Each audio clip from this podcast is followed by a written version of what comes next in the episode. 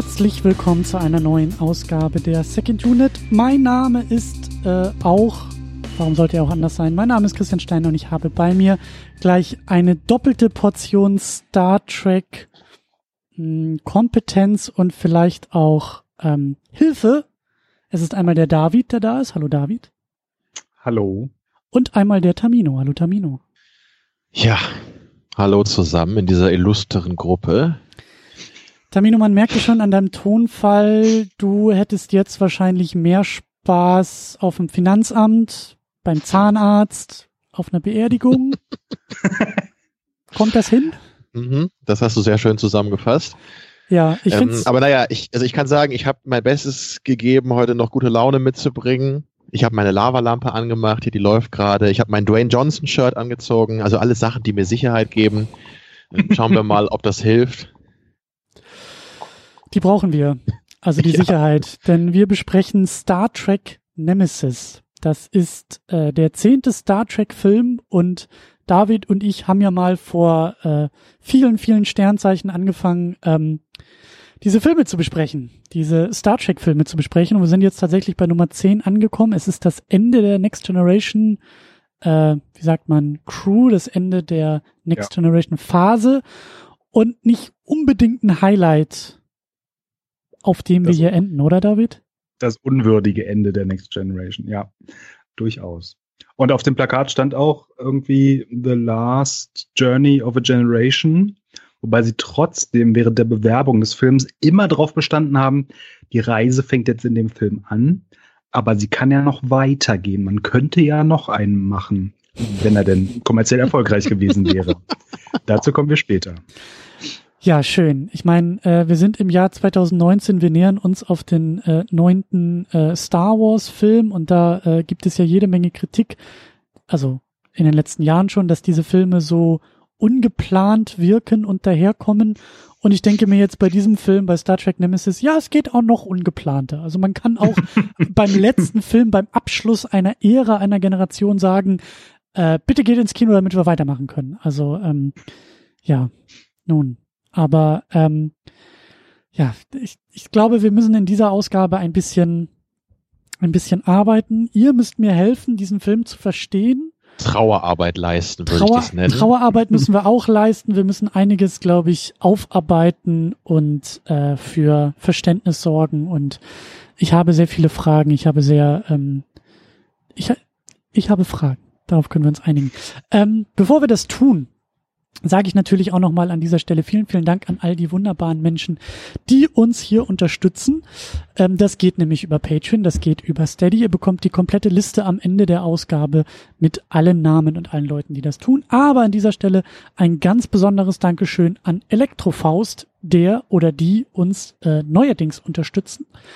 Und natürlich auch vielen Dank an David, der uns auch schon seit Ewigkeiten hier unterstützt. Und ihr dürft sehr, sehr gerne selber auch ein bisschen was in den Topf werfen bei Patreon und bei Steady. Ihr bekommt dann vor allen Dingen Zugang zu Livestreams zu diesem Podcast. Also, ihr müsst nicht erst warten, bis das Ding bei euch in der Podcast-App landet, sondern ihr könnt euch, so wie heute Abend, genüsslich vor euer Podcast-Internet-Empfangsgerät setzen, auf den Livestream klicken, ein bisschen Popcorn dazu schnappen und am Lagerfeuer äh, zuhören, wie wir hier live über Star Trek Nemesis sprechen. Ähm, ich muss an dem Pitch, glaube ich, noch ein bisschen arbeiten, aber ihr wisst, was ich meine. Also Livestreams bekommt ihr bei Patreon und bei Steady und auch noch ein paar weitere Goodies. Aber ähm, ja, klickt euch da gerne mal rein, lasst gerne was da, unterstützt sehr gerne diesen Podcast, denn äh, jede Hilfe zählt und jede Hilfe hilft. Also ich brauche heute Abend eher ein Glas romulanisches Ale. Das ist aber verboten, zumindest in dem Film. Aber das ist ja nicht kanonisch, weil es wurde doch eigentlich irgendwann mal erlaubt. Irgendwie war das nicht irgendwie schon ah, vorher schon in der Folge? Bei Deep Space Nine am Ende war ja, haben genau. schon Admiräle das selber benutzt und da war ja. es anscheinend wieder legal, aber jetzt ist wieder verboten. Und das ist das größte Plothole in diesem Film. Das ist das größte Problem bei diesem Film. Ja, ja. genau. Ähm, oh ja. Der Reihe nach. Lasst uns vielleicht erstmal noch ein bisschen darüber sprechen, äh, wie wir jetzt in diesen Film eingestiegen sind. David, du bist ja hier äh, unser Hauptoffizier in Sachen Star Trek. Was war so deine, deine, ich meine, du kennst den Film, was war deine Kenntnis, was war deine Erwartung? Wie, wie bist du jetzt in diese ganze Sache namens Star Trek Nemesis gegangen? Also erstmal zur Vorgeschichte. Ich bin ja 2002, 2003 Star Trek Fan geworden und das war mein erster Kinofilm. Ach du Scheiße. ja, und ich bin trotzdem bei dem Franchise geblieben. Ähm, ich habe ihn auch schon seit ewigen Zeiten auf DVD, kehre selten, eigentlich so gut wie gar nicht zu ihm zurück. Ich habe sogar überlegt, jetzt meine DVD zu verkaufen, weil ähm, ich habe die doppelt und das muss ja nun wirklich nicht sein. Also. Ähm, und ja, also ich habe ihn noch mal bei IMDb jetzt runtergewertet, nachdem ich ihn jetzt noch mal gesehen habe, weil er ist einfach nur Grütze. Das äh, geht bei mir, glaube ich, gar nicht mehr. Nein, es gibt auch ein paar positive Aspekte, aber trotzdem, ähm, ja. Also ich habe mich nicht auf den Film gefreut. Äh, ich werde mich auch nicht wieder auf den Film freuen und ähm, er ist was ganz Besonderes. Tja, Tamino, ähm, ich wusste ja schon, dass ich dir keinen großen Gefallen tue, als ich dich gefragt habe, ob du in diese Sendung mitkommen willst. Du hast es trotzdem getan. Warum? Ach, wegen der Gesellschaft. Nein, ich mm. plaudere auch immer ganz gerne mit, mit äh, euch beiden über Star Trek hier. Ich bin ja jetzt auch nicht zum ersten Mal da. Ähm, naja, aber was den Film angeht, ähm, ja, da muss ich echt auch nochmal rekapitulieren. Ich ich war damals, als der Film neu rauskam, noch nicht so ein großer Trekkie wie heute. Also ich habe damals auch schon immer gerne Voyager geguckt. Das ist halt so die Serie, die mir so emotional eigentlich am stärksten am Herzen liegt, weil ich eben als Kind die halt immer gesehen habe, wenn die dann neu rauskamen, wie Freitagabend. Ne? Damals fand ich das auch noch voll gruselig mit den Borg und so, als das neu war. Naja, da wurde ich so langsam Star Trek und habe dann irgendwann auch mal mehr TNG geguckt. Hm. Und ich, ich habe sicherlich vorher auch schon irgendwie im Fernsehen ein paar von den alten Kinofilmen gesehen, aber bestimmt nicht alle. Und ich glaube, Nemesis habe ich dann auch im Kino gesehen, aber ich bin mir nicht mal mehr sicher, ob ich da im Kino war. Aber das war zumindest, also das war so diese Zeit, das weiß ich noch ziemlich genau, äh, wo ich langsam halt echt äh, so also einen größeren Filmgeschmack entwickelt habe und auch angefangen habe, mehr zu hinterfragen, was ich da sehe. so, und das war echt, also das weiß ich halt heute noch, dieses, als ich halt diese, diese Szene gesehen habe, ne, wo dann Captain Picard da mit, mit, mit seiner Gang auf dem Planeten da in diesen Buggies rumfährt und sich da so eine Schießerei mit irgendwelchen Aliens liefert. Ähm, da dachte ich einfach nur so, ich, ich bin vielleicht nicht der größte Trekkie, aber ich verstehe auch, dass das echt nichts mehr mit Star Trek, äh, Star Trek zu tun hat, was ich da gerade sehe. Ne, und, und generell war das einfach so die Zeit auch, wo dann alles auch als alles schon so, so dark werden muss. Ne? So Episode 3 ja dann auch. So alles muss halt so super düster, dark und dunkel sein. Und das habe ich halt auch damals nicht mit Star Trek assoziiert. Ähm, also kein Plan. Und, ich, also ich fand den damals schon schlecht und als ich ihn dann irgendwie nochmal gesehen habe, später fand ich ihn einfach noch schlechter. Und ich, ich kann das auch jetzt wirklich so sagen, also wir haben ja einige Filme von Star Trek äh, inzwischen, äh, haben sich ja so angesammelt. Und ich würde eigentlich sagen, bei, bei so gut wie allen anderen kann ich halt irgendwie noch irgendwas erkennen, was vielleicht äh, löbliche Ansätze waren oder auch eine ganz coole Geschichte, ein paar schöne Ideen. Aber bei dem hier muss ich echt sagen, ich finde das einfach nur von vorne bis hinten scheiße. Das ist echt so der letzte Dreck. Das hat für mich inhaltlich, also weder inhaltlich noch tonal irgendwas mit Star Trek zu tun. Ähm, es ist, ist einfach ganz, ganz schlimm. Also da würde ich widersprechen, es gibt noch einen Star Trek-Film, den ich noch schlimmer finde. Tatsächlich. Ja, aber bei Letterboxd hatte ich noch mal geguckt, da war Nemesis auf dem drittletzten Platz von den Star Trek-Filmen nach meiner, nach meinem, nach meiner Vorliebe gerankt. Äh, und ich habe ihn auf den vorletzten jetzt gesetzt, nachdem ich ihn noch mal gesehen habe. Ähm, also Generations würde bei mir jetzt danach kommen auf der Hassliste oder oder was ist dein dein schlimmster? Nee, Into Darkness der sieht halt immerhin geil aus und hat einen coolen Cast, weißt du, deswegen würde ich ja. mir den jetzt halt noch lieber angucken. Aber gut, das ist jetzt äh, Kleinkram hier, whatever. Wir können uns darauf einigen, glaube ich, dass der Film nicht gerade der tollste Star Trek-Film ist. Das kann man wohl und, so sagen. Und deswegen bin ich jetzt auch gerade gespannt, äh, wie Christian den Film jetzt wahrgenommen hat. Du hast ihn ja sicherlich auch irgendwann mal gesehen, ne, vor mhm. Urzeiten. Ich glaube auch, dass das ähnlich war wie bei David. Also ähm, es war so, dass ich irgendwie so als Jugendlicher mit meinem Vater zusammen die Filme geguckt habe, oder ich weiß nicht, Jugendlicher oder Kind, also eigentlich, glaube ich, ganz gut so, ähm, so quasi Zielgruppenalter und war sehr verzaubert und sehr begeistert äh, von dem einen oder anderen Film. Und ich bin mir auch ziemlich sicher, dass ich Star Trek Nemesis, oder sagen wir mal so, ich bin mir nicht ziemlich sicher, aber ich glaube, ich habe den auch im Kino gesehen. Es kann sein, dass ich ihn im Kino gesehen habe, dass sozusagen, als der dann rauskam, äh, wir aufgeholt haben. Und das, das ist gut möglich, dass ich den damals mit meinem Vater dann auch zusammen äh, im Kino geschaut habe.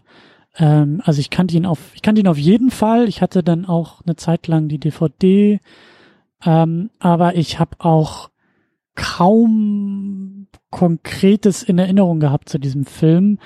Ähm, die, ich weiß nicht, Anekdote ist es ja nicht, aber die durchaus ähm, werden wir auch noch darauf zu sprechen kommen, ähm, der, der lustige Fakt, dass Tom Hardy in diesem Film mitspielt und die Hauptrolle und den Bösewichten, also den Hauptbösewichten spielt, ähm, das hatte ich zum Beispiel lange Zeit überhaupt nicht mehr auf dem Schirm. Also das habe ich sozusagen erst danach wieder gelernt, obwohl ich es ja eigentlich hätte wissen können, weil ich habe den Film ja damals schon mal gesehen. Ähm, ja, allerdings ist Tom Hardy ja auch erst einige Jahre später so richtig auf der Bildfläche erschienen, würde ich sagen. Also, ja, das also, hat auch mit diesem Film zu tun, ja. ja also so, ja. so 2008, glaube ich, kann man sagen, ne, mit, mit diesem Bronson und ja. Rock'n'Roller oder so, da sind so ein paar Filme, wo er jetzt eine etwas präsentere Rolle hatte. Ich habe jetzt auch nochmal geschaut, was er vorher so gemacht hat. Das sind alles so ganz kleine Filme gewesen, die ich nicht kenne. Und er war wohl vor Nemesis auch wohl in einer kleinen Rolle in Black Hawk Down zu sehen, wo ich aber mhm. nur Erinnerungen dran habe. Und in Band of Brothers scheint er auch dabei zu sein, was ich aber auch nicht mehr weiß. Ja, in Band of Brothers, da sieht man ihn äh, in Unterwäsche, weil er irgendwie, also sie kommen irgendwo an und er ist schon da mit einer Frau in einem Bett. Und, also es ist irgendwie 30 Sekunden oder so ist er da zu sehen, aber da ist er noch Ach so, sehr okay. jung. Und er galt, ähm, also sie, sie wollten einen unbekannten Schauspieler casten und haben ihn dann gecastet. Ähm, also es war schon so vorgesehen, dass er vorher keine großen Rollen gehabt hat. Ja, und äh, also ich glaube auch, dass ich den jetzt zum ersten Mal ähm, im englischen Originalton gesehen habe und ähm, da habe ich Tom Hardy dann zumindest ein bisschen wiedererkannt anhand der Stimme. Mhm. Aber ähm, also er sieht ja auch sehr jung aus und so ein bisschen untypisch für seine spätere Statur und seine späteren Rollen. Ähm, aber ja, und ganz ehrlich, ich war auch ein bisschen neugierig, jetzt diesen Film nochmal zu schauen, ich wollte ihm auch eine Chance geben. Ich wusste, dass der nicht besonders gut wegkommt, aber ich dachte mir, hm, warum eigentlich nicht? Schauen wir mal. Ähm, ja, aber so wirklich mh, hm, gut finden kann ich ihn auch mit dem größten Wohlwollen nicht. Aber da kommen wir ja dann auch gleich noch ein bisschen drauf zu sprechen. Ähm, ja. Jetzt ist natürlich die große Frage, äh, Tamino, Kannst du uns eigentlich erklären, was in dem Film passiert ist? Ey, ich, ich muss echt sagen, so, so wirklich verstehen tue ich das alles nicht. Also ich weiß nicht, ob David das vielleicht besser hinkriegt heute hier. Ich, ich also die, die Kurzfassung habe ich ja schon im Vorgespräch gesagt. Man nehme Star Trek 2, ja. man nehme Star Trek 6 und man nehme Austin Powers. Mische das alles zusammen, kürze es wirklich auf zwei Stunden runter und dann hat man die Story von dem Film. Ja, das trifft eigentlich ganz gut. Ne? Ich meine, am Anfang sind wir auf einer Hochzeit. Also Riker hat wohl endlich doch seine, seine Troy bekommen, nach jahrelangem Hin und Her. Und jetzt heiraten sie endlich. Okay. Das ist vielleicht so die einzige äh, tonal noch ganz nette Szene im Film oder so. Weil danach ist es ja nur noch irgendwie so ein, so ein dunkler psychologischer Horror-Thriller mhm. oder so. Naja, also vor allem, was, was halt danach kommt, das verstehe ich einfach überhaupt nicht. Das musst du mir jetzt echt mal erklären, David. Also die, okay. sie, sie, sie finden dann ja irgendwie dieses Signal auf diesem Planeten, ne? Dann, dann finden sie da halt ja. diesen B Before heißt er, diese, dieses frühe Modell von Data, äh, was irgendwie Shinson da platziert hat oder so? Und wenn das so ist, erstmal, wo hat er dieses Ding her? Und ist das dann ein Zufall, dass das eine frühere Version ist äh, von dem ersten Offizier der Enterprise, wo zufällig auch Captain Picard drauf ist, den er ja unbedingt braucht, um sein Leben zu verlängern? Ähm, oder also, wie kann man das da entschlüsseln? Ich verstehe es halt nicht. Ähm, also, wo er den her hat, das wird nicht erklärt. Ähm, aber sie haben ihn dort platziert, also die Romulaner, auch direkt nah an der romulanischen Grenze, also an der Grenze zur romulanischen neutralen Zone und haben ihm ja diesen Punkt eingebaut hier, dass er dann irgendwann aktiviert wird und dann als Schläferagent sozusagen sich die Karten runterlädt, wo die Föderationsschiffe gelagert sind. Und dann sind sie schon da und dann kriegt Picard ja von Admiral Janeway ähm, den Auftrag nach Romulus zu fliegen, weil die jetzt angeblich Friedensverhandlungen wollen und die romulanische neutrale Zone dann aufgelöst werden könnte. Dann fliegt er dahin, lernt dann seinen Klon kennen. Ähm, Seid ihr der Clown? und binnen 30 Sekunden schwingt es um von wegen, wir wollen Friedensverhandlungen zu, er hat übrigens eine Massenvernichtungswaffe gebaut und er fliegt jetzt zur Erde äh, und wird die Erde zerstören. Und vorher muss aber noch Picard entführen und ihm das Blut raussaugen, ähm, damit er selber nicht stirbt, weil er ist nur darauf angelegt, bis zu einem gewissen Punkt zu altern und dann sollte er einen Alterssprung machen, um dann in dem Alter von Picard zu sein äh, um ihn dann zu ersetzen. Das war ja der ursprüngliche romulanische Plan. Ganz kurz, äh, ganz kurz, da ja. ist schon nämlich eine ganze Menge drin. Äh, ja. Lass uns nochmal fünf Schritte zurückgehen und das noch ein bisschen langsamer okay. aufdröseln. Also diese Romulaner. Mhm. ja, die kamen schon vor in den Kinofilmen. Ja, aber äh, lange her, dass ich die gesehen habe. Ähm, klär mich nochmal auf. Neutrales Gebiet, also die sind nicht Teil der Föderation. Also in der Originalserie gab es ja zwei große Völker als die Gegenspieler. Mhm. Es gab die Klingonen, das waren so sinnbildlich die Sowjets, also die, die einfach nur stumpf böse und anders waren und die Föderation zerschlagen wollten. Und dann gab es aber noch andere Gegner, die kamen nur in zwei oder drei Folgen vor. Das waren die Romulaner und die standen sinnbildlich für die Chinesen. Und die waren irgendwie auch ein anderes System, waren irgendwie den Klingonen näher als der Föderation und die waren immer so sneaky und im Hintergrund und haben so Tarntechnologie gehabt. Und die Menschen wussten auch lange Zeit nicht, wie die aussehen, weil die immer nur über Funk kommuniziert haben und sich nie auf dem Bildschirm angeguckt haben. Mm. Und ja, dann in der Originalserie bei Kirk finden sie dann halt heraus, oh, die sehen aus wie die Vulkanier.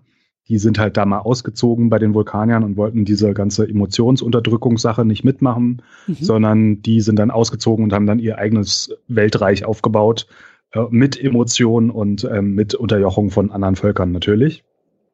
Ähm, ja, und in den Kinofilmen kommen die eigentlich selten vor. In fünf sind sie auch auf dem Planet des, äh, des himmlischen Friedens da.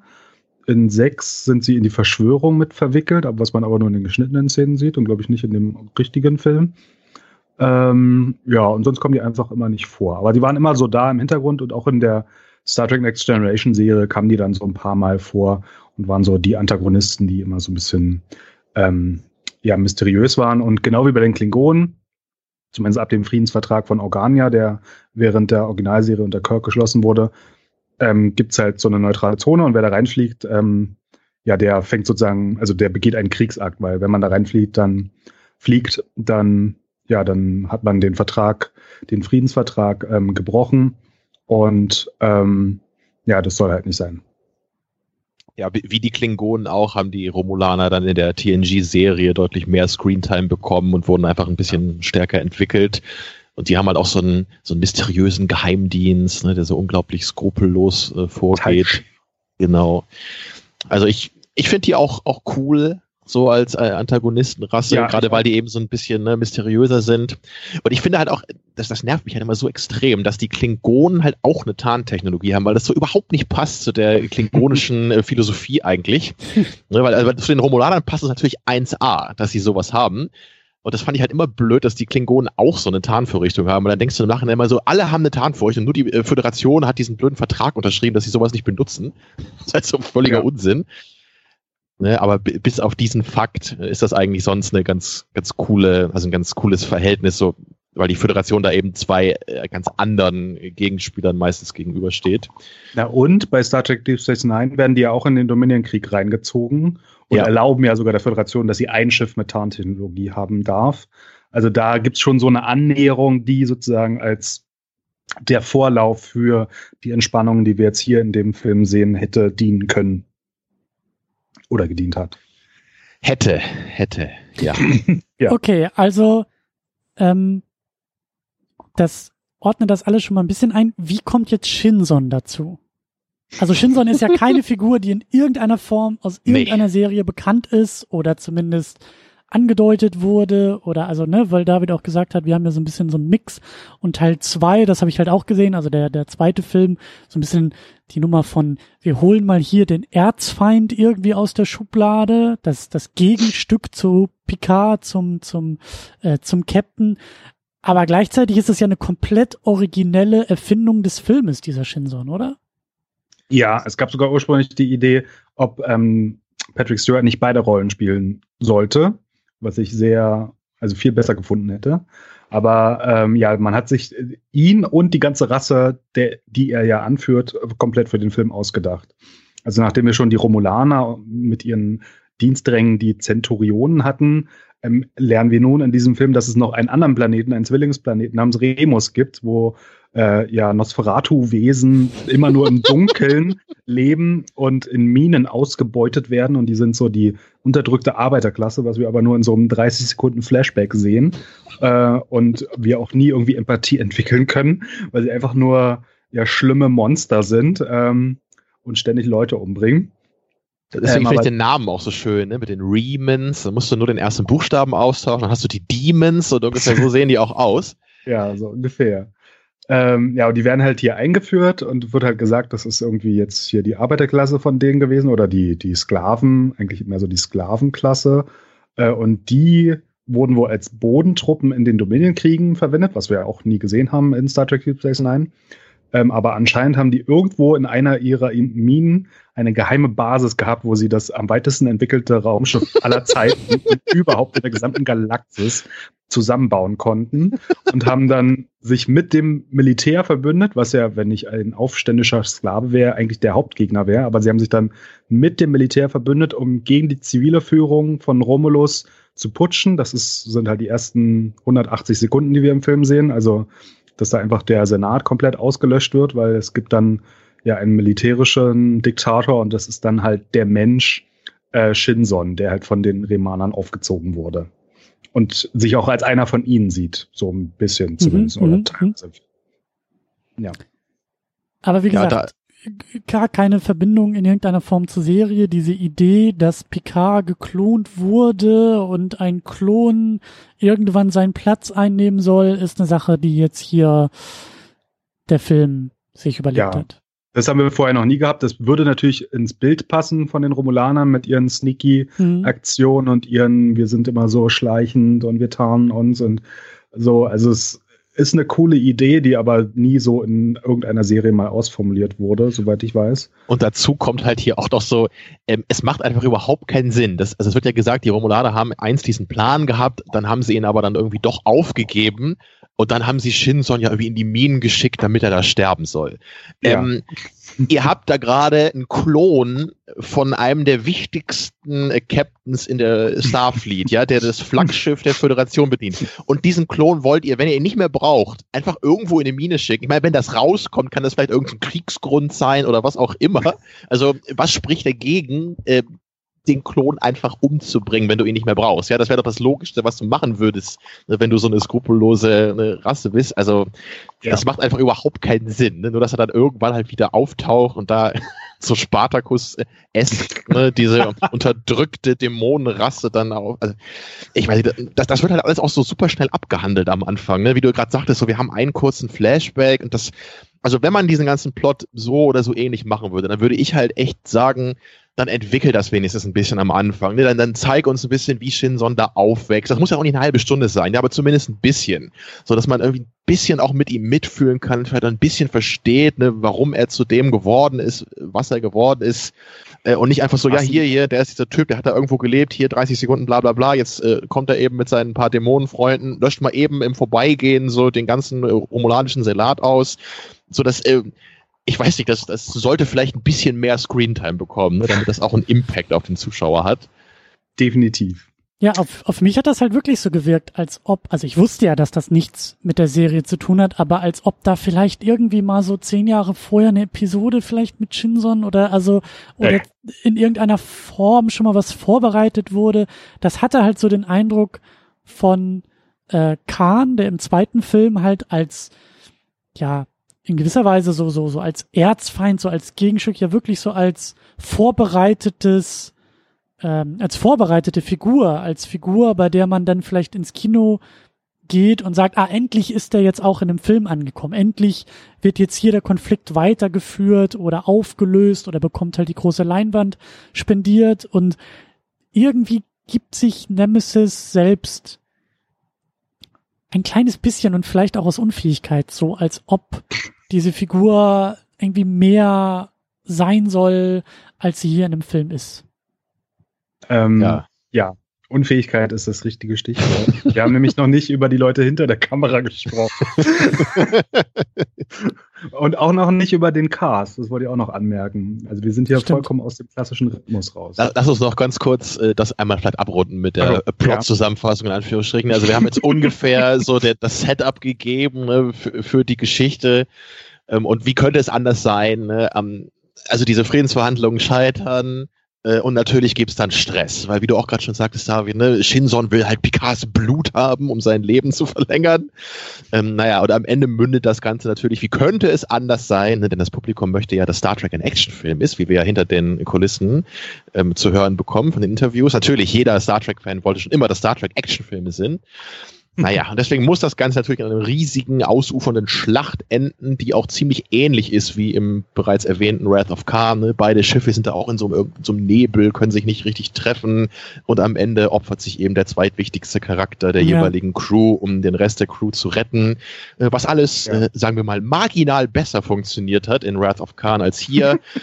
ähm, naja, aber das, also auch gerade der, der letzte Akt, das, da habe ich auch echt wieder so an Episode 3 gedacht von Star Wars. Also diese, das ist so eine belanglose Action-Orgie, die mir einfach nichts gibt. Alles ist so dunkel und, und Riker prügelt sich da mit irgendeinem so Monster, weil er sonst nichts zu tun hat. Ähm, Ron Perlman. Ja, den ich tatsächlich nicht erkannt habe. Ja. ähm, äh, aber naja, das, das ist für mich einfach, äh, also am, ich weiß nicht, am Anfang macht der Film vielleicht keinen Sinn, aber später äh, interessiert mich einfach gar nichts mehr, weil es nur langweilige äh, Action ist. Kein Plan. Ne? Und, und dann möchte ich noch kurz sagen, bevor wir zum Cast kommen, äh, was, wofür ich diesen Film ebenfalls hasse, ist, dass er diese äh, ja bis heute anhaltende Tradition in Star Trek-Filmen begründet hat, dass der mhm. Villain immer ein großes, böses Raumschiff haben muss, was schwarz ist. Ne, das, das kam halt immer und immer wieder da, danach vor. Ich weiß auch nicht, was das soll. Also in Into Darkness hat, haben sie dann auch so eine schwarze Enterprise gehabt. Ja. Ich glaube, bei dem, bei dem ersten neuen Star Trek-Film war das auch irgend so ein schwarzes, böses, romulanisches Raumschiff ja, oder sowas. Romulanisches ne? Minenschiff, ja. Ja, also was, ähm, müssen wir als Zuschauer wirklich ein schwarzes Raumschiff sehen, damit wir verstehen, oh, das sind die Bösen. äh, guck mal, die in Wrath of Khan, ne, das, das war ja das Geile dabei auch. Ähm, Khan ist ja auch auf einem Föderationsraumschiff und zwar auf einem unterlegenen. Ja. Und das macht das Ganze halt total interessant, weil er eben dadurch auch noch bedrohlicher wird, weil er eben wirklich durch seine taktischen Fähigkeiten eine Gefahr für Kirk ist und nicht, weil er ein riesiges, böses Raumschiff fliegt. Oh Gott, so, das wollte ich noch kurz erwähnen. Ja, es ist der erste von vier Star Trek-Filmen, in denen es um eine Rachegeschichte ja. mit einem Alien, äh, der irgendwelche persönlichen Beziehungen zur Föderation hat oder auch nicht. Ähm, ja, und diese Rechnung halt begleichen muss. Ja, aber im neuesten gab es immerhin kein böses Raumschiff, oder? Na, es gab diesen Schwarm, aber ja kein richtiges Raumschiff. Ja, aber es war immerhin kein böses schwarzes Raumschiff. Immerhin. Ja. So, jetzt sind wir mit dem Plot. David, mhm. du wolltest über Menschen hinter der Kamera erstmal noch sprechen. Erst, erst die Leute hinter der Kamera. Okay, ich wäre jetzt kurz die Leute vor der Kamera schnell durchgegangen, aber ich kann auch erst die hinter der Kamera nehmen. Mhm. Also, das Interessante ist oder das Traurige ist, dass führende Star Trek-Autoren der 90er Jahre, als Star Trek halt groß war mit drei verschiedenen Fernsehserien und Voyager sogar als Flaggschiff dann auf dem neuen Fernsehsender und ganz viele Kinofilme und so, mh, führende Autoren dieser Zeit waren halt zu dieser Zeit schon außerhalb des Franchises. Also Michael Piller, der aus Star Trek 9 geschrieben hatte, der war beim USA Network und hat The Dead Zone produziert. Ronald D. Moore, der auch mit Deep Space Nine groß geworden ist und jetzt äh, For All Mankind gerade eine grandiose hm. Science-Fiction-Serie auf Apple TV Plus hat. Ähm, der war damals mit Roswell erst auf The WB und dann auf UPN beschäftigt. Ira Stephen Bear, der auch bei Deep Space Nine ganz, äh, ganz prominent war, der war mit Dark Angel und The Twilight Zone auch auf anderen Sendern, also Fox und ja, okay, UPN ist ja Paramount. Und dann haben sich halt als, als großen Wurf den Autor von Gladiator, Daniel Logan, geholt, weil sie gesagt haben, oh, der hat einen guten Film gemacht, der macht bestimmt immer nur gute Filme. Deswegen wir bis heute jährlich nur noch von Daniel Logan hören. Ähm, und Rick Berman, der Typ, also nachdem Roddenberry gestorben war, haben ja zwei Leute das Franchise übernommen, Braga und Berman. Und Braga war der Junge, der sozusagen das Franchise verstanden hat, möchte ich sagen, äh, und der sozusagen den Spirit weitertragen konnte. Und Berman war der ältere Typ, der vom Studio eingesetzt wurde und auch alle Schweinereien des Studios immer durchgesetzt hat. Und Braga selber war mit Star Trek Enterprise beschäftigt und deswegen hat Berman dann irgendwie die kreative Leitung für diesen Film gehabt. Und der hat dann Daniel Logan gesagt, er darf die volle Kontrolle über das Skript haben und darf da reinschreiben, was er will. Ähm, Berman selber hat auch ein bisschen mitgeschrieben und Brent Spiner, also der Darsteller von Data, der hat auch noch ein bisschen mitgeschrieben. Ich weiß nicht wie viel, aber hauptsächlich stammte das Skript von Dan Daniel Logan. Die waren Berman, ja auch befreundet, glaube ich, ne? Logan mhm. und Spiner, ne? Deswegen äh, hat auch Data auch so viel Screentime in dem Film. Ja. Kurz, kurzer Hinweis, äh, ich glaube, du meinst John Logan. Oh, Entschuldigung. Habe ich den Namen falsch aufgeschrieben, aber Logan heißt er, das weiß ich. Genau. Ja, aber er ist so bekannt, ich kann nicht mal seinen Vornamen sagen, aber Logan heißt er. und Berman hat dann Nicholas Meyer, dem Regisseur von Star Trek 2 und 6, angeboten, dass er die Regie übernehmen könnte. Don Meyer hat das Skript gelesen und hat darauf beharrt, dass er es vollständig überarbeiten darf. und weil Berman halt dem Logan schon zugesagt hatte, dass er die komplette Kontrolle über das Skript hat, äh, musste dann Meyer leider abgesagt werden. Und dann hat man sich Stuart Baird gesucht. Von dem man seitdem auch nie wieder was gehört hat, glaube ich. Ne? Ja, das ist sein letzter Film. Das Interessante ist, Baird war gar kein Regisseur, sondern war jahrzehntelang schon als Editor tätig. Er hat so unter anderem Superman, Outland, Lethal Weapon, Die Hard 2 und Demolition Man geschnitten und ähm, hatte auch schon Ende der 90er ähm, zwei Actionfilme gemacht. Ähm, der eine heißt ähm, ähm, US das war die Fortsetzung. Marshals. Ja, US genau. Marshals, das war die Fortsetzung zu Auf oder, der Flucht. Oder Auf und, der Jagd auf Deutsch, ja. Ja. Und ähm, Executive Decision, das war ein Kurt Russell, Halle Berry, Steven Seagal Actionfilm, den ich eigentlich ganz okay fand, aber ist halt nie groß als Regisseur aufgefallen. Und Gerüchten zufolge soll er halt Tomb Raider, ähm, auch bei Paramount 2001 erschienen, und Mission Impossible 2 im Schnitt gerettet haben. Und weswegen ihm Paramount dann zugesichert hat, dass er dann einen Studiofilm finanzieren, äh, als Regisseur führen darf. Also nochmal fürs Protokoll. Mission Impossible ja. 2 wurde gerettet. also die Version, die wir jetzt haben heute, ist die gerettete Version. Okay. Ja, weil die ursprüngliche Version ging ja über drei Stunden oder so. Und er hat sie dann einfach runtergeschnitten. Der Film ähm, ist 90 Minuten lang, glaube ich jetzt. Also. Ja, also er hat da sehr viel rausgeschnitten. Ja, bestimmt nur drei ähm, Zeitlupen und dann äh, sind sie auf 90 Minuten rausgekommen. Also die letzte halbe Stunde von Mission Impossible 2, die ist fast 10 von 10, würde ich sagen. Und die Stunde vorher, die kannst du getrost einfach ausschalten, weil es der langweiligste Scheiß ist, den es gibt. Äh, aber naja, nur, nur da habe ich in dazu. der Bahnhofskino Extended Edition vor einem Jahr oder so mal einen Podcast dazu gemacht. Ähm, kann ich nur empfehlen, dass ihr auch da mal reinhört. Ja, also Baird hatte diese Filme gerettet, laut Paramount Sicht. Mm, und durfte dann einen Film ähm, ja als Regisseur leiten. Und das Traurige bei Paramount war, dass das Studio gerade immer kleiner und immer finanziell schwächer wurde. Also im Jahr 2000, 2000 hatte Paramount zwölf Filme rausgebracht, wovon sie drei alleine finanziert hatten und den Rest halt mit anderen Firmen zusammen.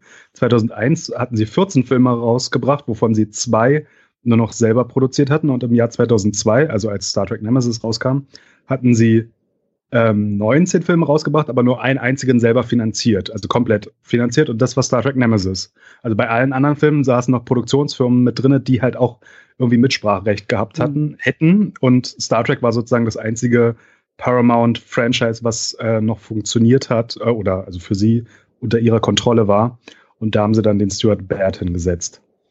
Ähm, ja, und von Baird war bekannt, dass er Star Trek nicht kannte, ähm, dass er sich weigerte, eine Star Trek TNG-Folge zu gucken. Wow. Zur Vorbereitung. Und es gab sogar Gerüchte, dass er gesagt hätte, er würde das Franchise hassen und hätte sich nur unter Zwang die drei TNG-Filme davor angeguckt. Ähm, ja, und bei Liver Burton, also Jordi LaForge, ähm, da ist er schon mit dem Namen durcheinander gekommen. Also er hat ihn die ganze Zeit Laverne genannt und dachte, er sei ein Alien.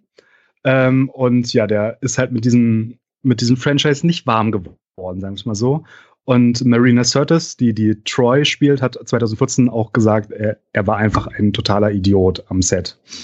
Ähm, ja, also das soll man auch schon während der Dreharbeiten gemerkt haben, dass er da irgendwie nicht zu Hause ist, aber das Studio hat ihm freie Hand gegeben. Ganz kurz nur, der Mann ist ja. danach definitiv wieder auf die Füße gefallen, weil der unter anderem so kleine Filme geschnitten hat wie Casino Royale und Skyfall. Nee, als Editor macht er auch weiter. Also er macht halt keine Filme Ja. als Regisseur mehr, aber er macht immer weiter. Er, also vorher, wie gesagt, schon über 20 Jahre Editor-Karriere und das macht er jetzt auch weiter, nur das mit diesen Filmen drehen, das äh, haben sie ihm jetzt hoffentlich ausgetrieben. Ähm, weil das ist ja nichts geworden. Mhm. Director of Photography war Jeffrey L. Kimball, der unter anderem Top Gun, Beverly Hills Cop und Mission Impossible 2 mit der Kamera eingefangen hatte. Und das Kostümdesign kam von Bob Ringwood, der 1989 den Batman-Anzug für Tim Burtons Batman gemacht hat. Yeah, der einzig wahre Batman-Anzug. Wahr, Christian? Andere, anderes Thema. Äh, und der hat auch die Kostüme für Dune und Alien 3 und 4 und The Shadow und noch viele andere Sachen gemacht. Ähm, ja, und ach so, apropos Berman, ich habe ja schon über ihn gelästert, ähm, aber es geht noch weiter. Er wollte nämlich, dass Jerry Ryan, also die Seven of Nine in Star Trek Voyager gespielt hat, eine größere Rolle in diesem Film spielt, woraufhin sie sich dachte, hey, das äh, gibt überhaupt keinen Sinn, weil in Star Trek Voyager war sie jahrelang halt am anderen Ende der Galaxis und wenn, dann dürfte sie die Leute gerade erst kennengelernt haben. Was sollte sie mit der Crew jetzt zu tun haben? Irgendwie ein, zwei Jahre nachdem sie aus dem Delta-Quadranten zurückgekommen ist. Ähm, und sie hatte ihm dann gesagt, nein, nein, äh, sie hat schon eine Serienverpflichtung und könnte da nicht auftreten. Dann hat sie trotzdem noch ein Cameo angeboten bekommen von Berman. Doch auch das lehnte sie ab, weil sie nicht äh, Type gecastet werden wollte, angeblich. Ähm, und ja, dann hat ja Admiral Janeway sozusagen den, das Cameo aus Voyager bekommen, aber auch da wollte Berman wieder sich irgendwas zusammenschustern, was einfach nicht ins Star Trek-Universum äh, gepasst hätte. Und was ich auch noch interessant fand, äh, da Tom Hardy und Patrick Stewart sich nicht besonders ähnlich sehen, hat Kostümdesigner Michael Westmore Hardy eine neue Nase verpasst und von Stewarts Zähnen einen Abdruck gemacht und Hardy hat dann eine Prothese von Patrick Stewarts Zähnen getragen während des Films. Okay, aber generell, ich musste auch immer sagen, äh, ich, ich fand auch damals schon, dass die beiden sich wirklich nicht sonderlich ähnlich sehen. Also auch so die ganze Mundpartie so von, von Hardy, Ja. die sieht einfach nicht aus wie die von Patrick Stewart. Ähm, Und das, das ist halt besonders merkwürdig, ähm, weil Hardy ja kein bekannter Schauspieler war. Da- hätte man ja im Grunde jeden nehmen können, in Anführungsstrichen. Ähm, ne, also es ist ja nicht unbedingt so, äh, ich will jetzt unbedingt Tom Hardy casten, weil er so ein toller Schauspieler ist. Da, damals kannte ihn ja keiner. Also Ja. warum hat man ihn genommen? Dann würde ich doch echt in erster Linie erstmal gucken, also wenn ich, wenn ich wirklich danach gehen kann, ich kann im Grunde jeden Schauspieler nehmen, der ein bisschen spielen kann und nur ungefähr so aussehen muss wie Patrick Stewart. Äh, also da sehe ich jetzt nicht, warum da unbedingt Tom Hardy jetzt eben da gecastet werden musste. Naja, Man hätte ja auch James McAvoy nehmen können. Der war wahrscheinlich auch noch nicht bekannt damals. stimmt, ja, das hätte ich, glaube ich, besser gefunden. Hauptsache aber die Haare sind weg, dann sehen sie sich doch alle ähnlich, oder? Ja, Genau. das, das Vor war allem auch auf Fotos, wo sie gefühlt fünf Jahre alt sind. Ja. Ah, ja. Ja. Ja, es war traurig. Aber genau, wie erwähnt, Name ist schon oft genug gefallen. Tom Hardy als Shinson dabei und Ron Perlman als Viceroy, also seine, wie sagt man, seine rechte Hand, sein Untergebener Na, sein Ähm, Stellvertreter. Stellvertreter, genau. jetzt muss ich auch schon wieder an Star, Star Wars denken. Da gibt es auch immer den Viceroy von der Handelsföderation. Der Viceroy heißt ja Vizekönig. Also im britischen Eben. Indien, der Viceroy Ja. war der Vizekönig, äh, oder war der König von, von Indien und der Stellvertreter der Kaiserin, also der Königin von England sozusagen. Mhm. Also Viceroy heißt einfach nur Stellvertreter. Er hatte keinen richtigen Namen im Film, also er hatte auch kaum was zu tun, der Ron Perlman. Dann haben wir noch Dina Meyer als Commander Donatra da. Aus Starship Troopers. Äh, ich kenne sie vor allem aus Birds of Prey, der Batman-Spin-Off-Serie Anfang der Nullerjahre. Da hat sie Batgirl gespielt. Aber was für ein ironischer Titel, ne, in Bezug auf Star Trek.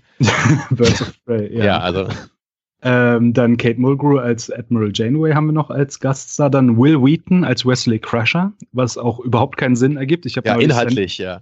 Seine, letzte Folge in TNG geguckt. Da ähm, begeht er Hochverrat und tritt aus der Sternflottenakademie aus und ist dann weg vom Fenster. Und hier taucht er einfach in Uniform wieder auf und ist wieder da.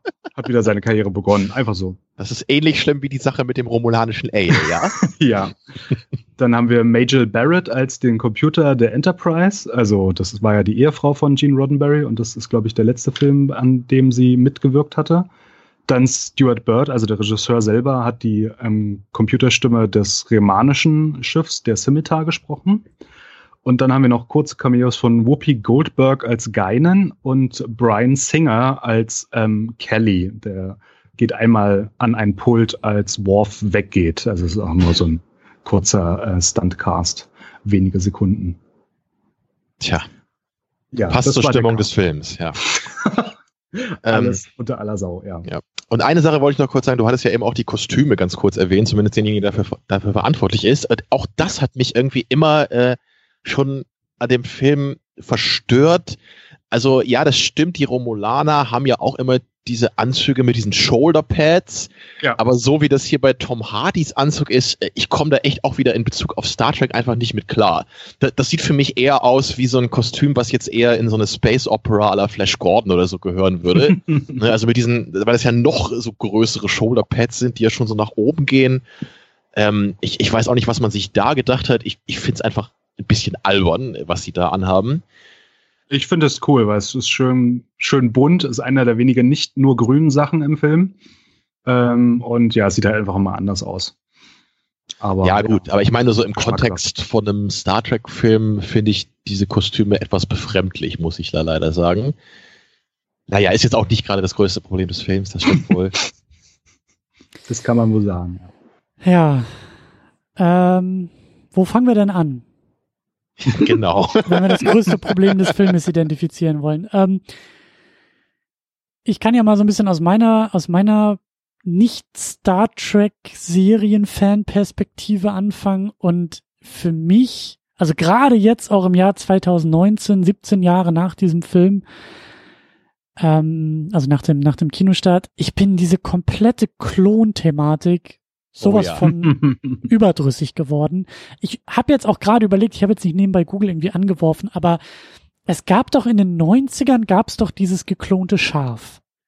Dolly. In- Dolly. Dolly. Genau, in, in, in Großbritannien. War das nicht irgendwie so Ende der 90er, 97, 98, 99? Ich glaube schon früher, aber bin ich mir jetzt auch nicht ganz sicher. Ja, irgendwann in den 90ern. Also weil damals begann ja auch diese Welle in Hollywood und auch so mit Six Day und so dann alles, ne? Der Schwarzenegger-Film mit Geklone. Ja, Ich glaube jetzt eher so Anfang, Mitte 90er war das, aber äh, leg mich da jetzt auch nicht drauf fest. vielleicht liegt es auch daran, dass so dieser große Hype irgendwie in den Medien so in unserer Gegenwart irgendwie total abgeklungen ist, was das angeht.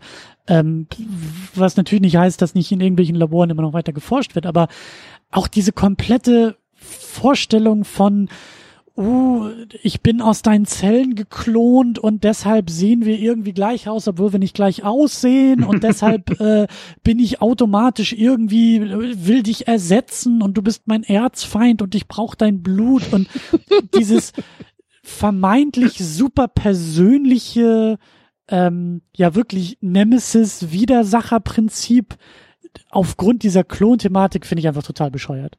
Also das du gibt hast, mir halt du gar hast nichts. so recht. Ja, Ja. Das, das, das ist so richtig, ne? weil genau, du hast es echt perfekt auf den Punkt gebracht. Davon auszugehen, dass das immer so ein ultrapersönlicher Konflikt gleich wäre, das ist so albern, ne? nur weil man eben genetisch ne, identisch ist, aber quasi am anderen Ende der Galaxis aufgewachsen ist. Das ist doch völliger Unsinn. Ne? Da hat das halt mit, mit dem Khan viel, viel besser funktioniert in dem alten Film. Ja. So, der Film an sich hat ja auch schon funktioniert, aber wenn du da halt noch ein bisschen mehr Backstory willst, dann kannst du dir eben die alte Episode noch angucken. Also genau so kann man sich's halt wünschen. So, die, die beiden Figuren haben halt ein bisschen History. Äh, natürlich hätte man das auch noch größer aufziehen können, aber immerhin ist da ein bisschen was, was diesen Konflikt erklärt und man dann als Film, ne, da, im Film da mitgehen kann. Aber hier ist es so, äh, ihr kennt euch doch überhaupt nicht. Was ist euer Problem? So. Ja, und es ist halt eben auch dieses, dieses, also man tut sich da echt keinen Gefallen, so sehr an Khan ähm, zu erinnern, weil, ähm, wie gesagt, so mir, mir fehlt irgendwie der Serienhintergrund, aber wenn, also ein, ein, eine der ersten Bilder, die mir wieder in den Kopf schießen aus dem zweiten Film, also ist ja auch ein sehr, sehr äh, äh, in Meme-Kultur aufgegangenes, äh, äh, äh, in Meme-Kultur aufgegangener Moment, wo Kirk da sitzt und halt so, so innerlich so wütend und einfach noch schreit, Khan, dieses, du, du, du, du, du schaffst es hier direkt unter meine Haut zu gehen und ich will dir so an den Kragen und du machst mich hier so wahnsinnig. Das glaube ich halt diesen Figuren und diesem Film und dieser, dieser äh, Widersacher-Thematik, während das halt hier so ein, wer bist du eigentlich? Was, was, was willst du eigentlich von mir? So, ja, also es gibt halt nicht diesen Moment, wo Picard da sitzt und sagt, oh, dieser Shinson, wie der mich hier schon wieder, der kennt mich so gut und der geht hier unter meine Haut und den muss ich, sondern es ist eigentlich so, wer bist du, was willst du, was soll das hier? Das ist so, also das funktioniert halt überhaupt nicht, weil dieser Unterbau fehlt und weil es der Film halt komplett verpasst, diesen fehlenden Unterbau innerhalb dieses Filmes irgendwie aufzubauen, weil die Tatsache, dass die beiden halt in irgendeiner Form genetisch verwandt zu sein scheinen, ist halt egal für alles, was eigentlich passiert. Und ähm, das, ja, das ist halt Ja. eine Mischung aus nervig, unnötig, langweilig. Da passiert halt einfach mal gar nichts für mich. Ja, und vor allem in Star Trek ähm, hatten wir schon mal einen, also kein Klon, aber einen Doppelgänger von Riker. Also da gab es, glaube ich, auch so einen Transporterunfall und dann sind einfach zwei Riker da gewesen. Und der eine hieß dann, hat sich dann selbst Thomas Riker genannt, aber es war ge- einfach genau der gleiche Typ. Und der hat sich dann, weil er halt nicht in der Sternflotte war, dann anders entwickelt und ist dann zu dem Marquis, also zu Rebellen oder Terroristen sagen die einen oder die anderen, ähm, gegangen. Und da hat man das schon mal gemacht und es war einfach so, ja, okay, du bist halt auch Riker, aber du hast jetzt einfach hier andere Umstände und deswegen entwickelst du dich anders. Das ist vollkommen okay. Und jetzt, äh, Jahre später, haben wir diesen Kinofilm, wo dann angeblich dieses ethisch-moralische Dilemma aufgemacht werden soll. So, ja, was wäre, wenn ich unter anderen Umständen aufgewachsen wäre? Wäre ich dann auch dazu fähig? So, aber bei dem, was wir bisher aus Star Trek kennen, war es einfach so, äh, nein, du wirst, wächst halt so auf oder wächst halt so auf und dann, ähm, was jetzt in der Genetik steckt, ist einfach scheißegal. Also, ähm, ja, es passt einfach überhaupt nicht ins Universum. Also da stimme ich euch vollkommen zu. Und ja, Klonen, das haben wir, haben wir ganz oft in. Also äh, in aus Filmen. diesem, aus diesem Konflikt, ne, dieser Riker zum Quadrat oder wie diese Folge da, glaube ich, heißt, ne, da wird da auf jeden Fall in den 45 Minuten deutlich mehr rausgeholt als hier im ganzen Film, finde ich. Und ich, ich glaube, dieser andere Riker, der taucht doch später auch nochmal irgendwann auf, ne, in irgendeiner Folge. Ich glaube, Ja, der, der- der, kam nochmal irgendwann wieder, ne? Ich glaube, bei Deep Space Nine hat er dann eine Rolle Ja, und da klaut stimmt, er da dann ein war das. Schiff. Ja, äh, genau, und, genau. Ja, da wird dann halt bekannt, dass er zum Marquis gerannt ist, sozusagen. Also, dass er dann jetzt ein Terrorist geworden ist, so. Ja. Ähm, Gleich, ja, gleichzeitig haben wir, haben wir bei Nemesis ja aber nicht nur einen Klon, sondern wir haben ja zwei Ja. Klone. Wir haben ja eine doppelte Klongeschichte. Und da, das finde ich, glaube ich, noch bescheuerter, muss ich sogar sagen, ne? weil Data eben auch schon mal noch einen, einen anderen Doppelgänger hatte in TNG. Ne, Also jetzt haben wir diesen B4, der diese etwas primitivere Version anscheinend ist, also ein frühes Modell von Data, glaube ich. Ja. Ne, Und in, in TNG hatten wir diesen anderen Androiden, der Lore. Lore heißt, ja, der eher so eine Art böse Version von Data ist. Also wie viele Datas rennen eigentlich rum im Universum? Ne? Das, ich, ich finde das halt schon so ein bisschen, äh, ich, ich, ich, also es ist halt einfach immer so ein bisschen so eine, eine stumpfe Art, so ein Drama zu kreieren einerseits, aber ich finde, das entmystifiziert dann auch so diese Figur, also weil Data ist auch eine der Hauptfiguren in TNG, um mir mal vorzustellen, ja, hier gibt es auch noch 20 andere, die da irgendwo rumrennen. Ich, ich mag das irgendwie nicht so gerne, also wenn ihr wisst, was ich meine. Ich, ich fände es Ja. halt schöner, wenn wir einen Data haben und der was Besonderes ist. Ähm, naja. Ja, und vor allem bei Data geht es auch darum, was macht das, was macht ein Individuum aus, ja. Hm. Ist er ein selbstständig denkendes Individuum oder ist er nur sowas wie ein besserer Toaster? Und dann gibt es so eine Folge mit so einem Gerichtsverfahren und wo dann die Leute sagen, ja, er ist was ganz Besonderes, er ist eine eigene Person, auch wenn er kein Mensch ist, aber er hat ein Bewusstsein. Und hier ist dann einfach so, ja, äh, Captain äh, Picard hat gesagt, du darfst übrigens alle deine Daten bei Before einspielen. So, keine Ahnung, warum das nochmal wichtig sein könnte, aber wir versuchen es jetzt einfach mal. Es Und ist ja auch nicht so, dass schon mal was Schlimmes passiert wäre, als genau diese Situation quasi eingetreten ist, ein paar Jahre vorher. Ne? So, ah. Äh, Ja, es, es, ist, es ist alles schwierig. Es ist alles schwierig, ja. ja. Ja. Fangen wir vielleicht noch mal, also was, was so die Geschichte angeht, was so den Plot angeht, da bin ich, da bin ich bei euch. Das ist irgendwie, ähm, das holt keinen Blumentopf. Das versucht viel zu sehr Ja. Ähm, andere Filme ähm, zu sein, auf andere Filme anzuspielen und ähm, schafft es halt einfach nicht an diese, an diese, also Star Trek Filme heranzukommen. Dann war es aber so, als der Film losging und wir bei den Charakteren irgendwie starten, da war ich so ein bisschen, da war ich noch etwas positiver gestimmt. Auf der Hochzeit, meinst Auf der Hochzeit, Ja. ähm, wie gesagt, mir fehlt der Serienkontext, so ja, Riker und Troy äh, waren auch in den Filmen irgendwie ein Paar und okay, jetzt gibt's eine Hochzeit, da fehlt mir halt der Serienunterbau äh, sozusagen, dass ich vielleicht da eine, ein, ein Gefühl von, von Payoff oder sowas irgendwie hab. Ich weiß es nicht, ob die jahrelang irgendwie dahin gefiebert haben, aber es war ein schöner Moment. Diese Hochzeit war ein schöner Moment. Dann diese ganze Toasterei mit, mit Picard und auch mit Data und das hat für mich schon funktioniert, dass ich dachte, schön, das sind, also, also, ähm, Toast aussprechen, ja? R- Rednerei. ansprachen.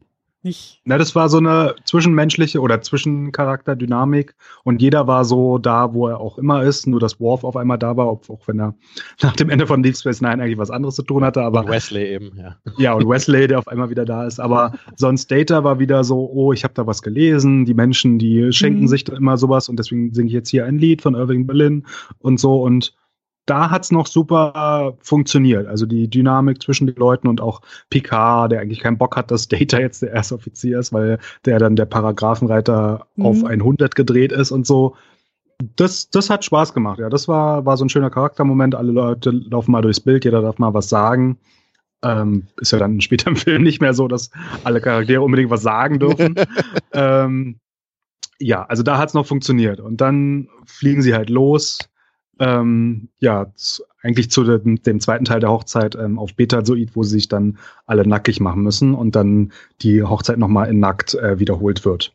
Weil das ist auch so ein Trope aus der Serie, ähm, den greifen sie da wieder auf. Beziehungsweise zur Serie noch, du meintest, du kennst jetzt ihr, deren Dynamik nicht vorher aus der Serie, aber sie war, also am Ende war eigentlich Troy mit Worf mal zusammen und dann in den Kinofilm wurde das erst nicht aufgegriffen und dann in ähm, Insurrection haben wir ja den Planeten der Jugend, wo dann alle nochmal ähm, ja, Chancen, die sie mal verpasst haben, dann wieder aufgreifen wollen und da kommen sie ja wieder zusammen. Und insofern mhm. schließt dieser Anfang auch super an den Film davor an, weil jetzt äh, sind sie halt alt genug und heiraten sofort und ja, ähm, ja, das war dann der Plan oder ist dann der Plan.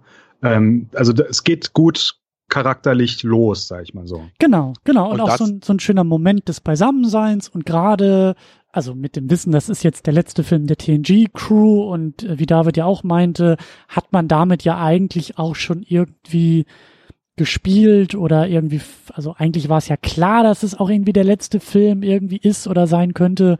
Und nee, nee, nee, nicht wirklich. Also das Ding war, nach, ähm, nach Next Generation haben alle Schauspieler einen Drei-Filme-Vertrag unterschrieben. Und das war dann halt Generations, ähm, mhm. First Contact und der Aufstand.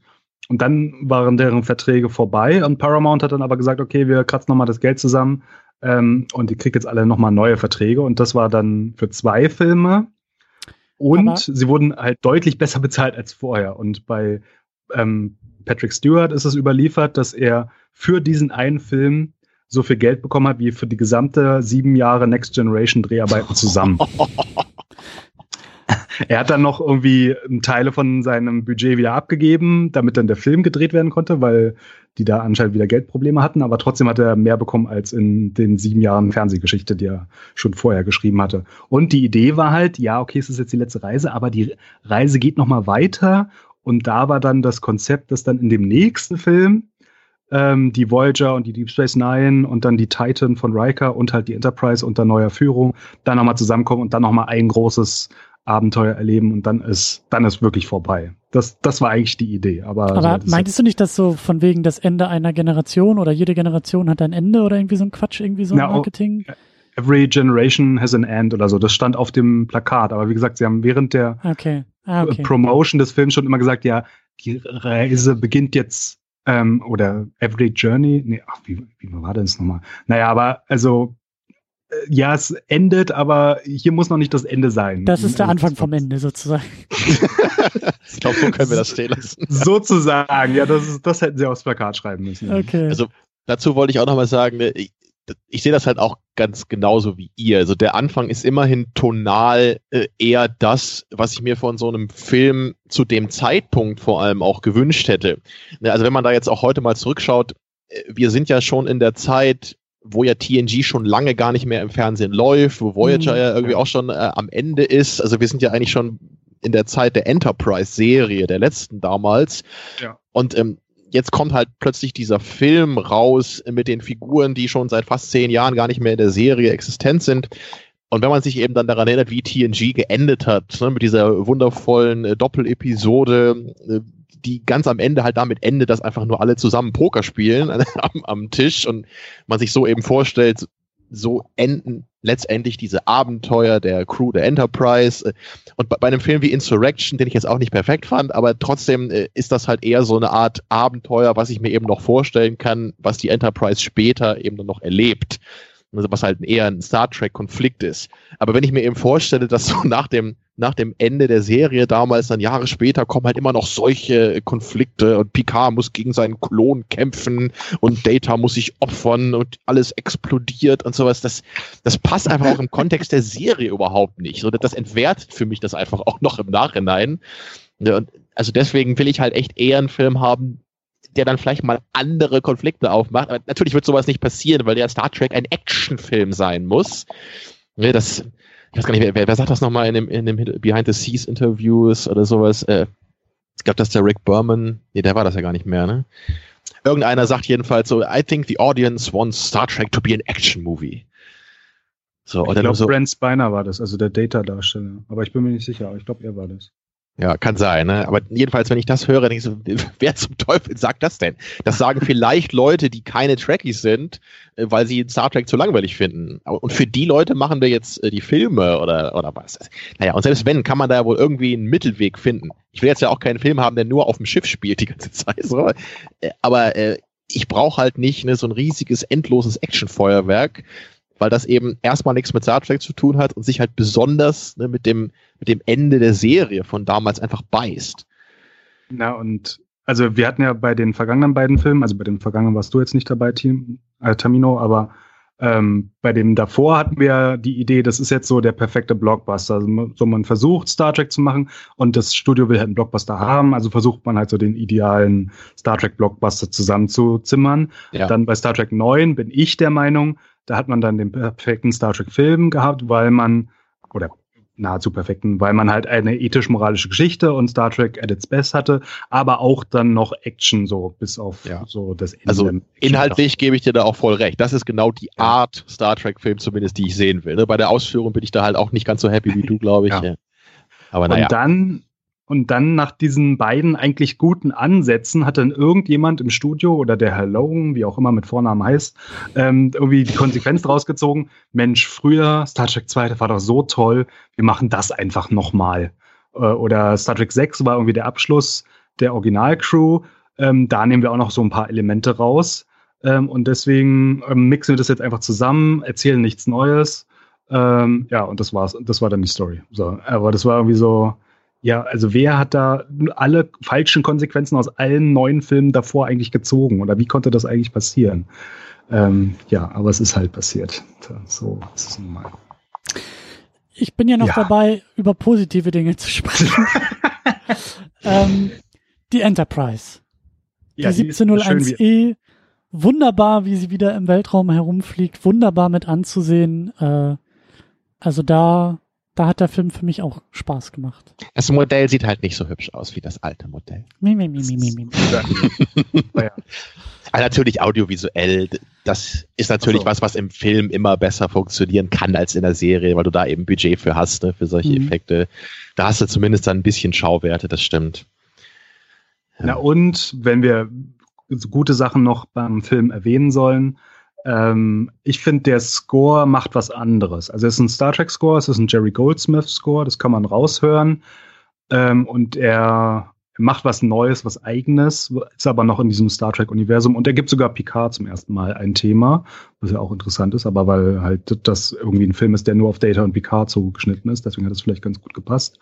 Ähm, ich höre den jetzt auch nicht so oft, weil er ist ziemlich düster und passt auch nicht so hundertprozentig in ähm, des Star Trek Lore, aber es ist noch ein Jerry Goldsmith Star Trek Score und es ist leider der letzte, weil er ist dann zwei, drei Jahre später gestorben und es ist auch der letzte Score überhaupt, den er noch alleine zu Ende geschrieben hatte. Also er hatte dann schon eine schwere Krankheit und äh, weilt jetzt schon seit über einem Jahrzehnt nicht mehr unter uns.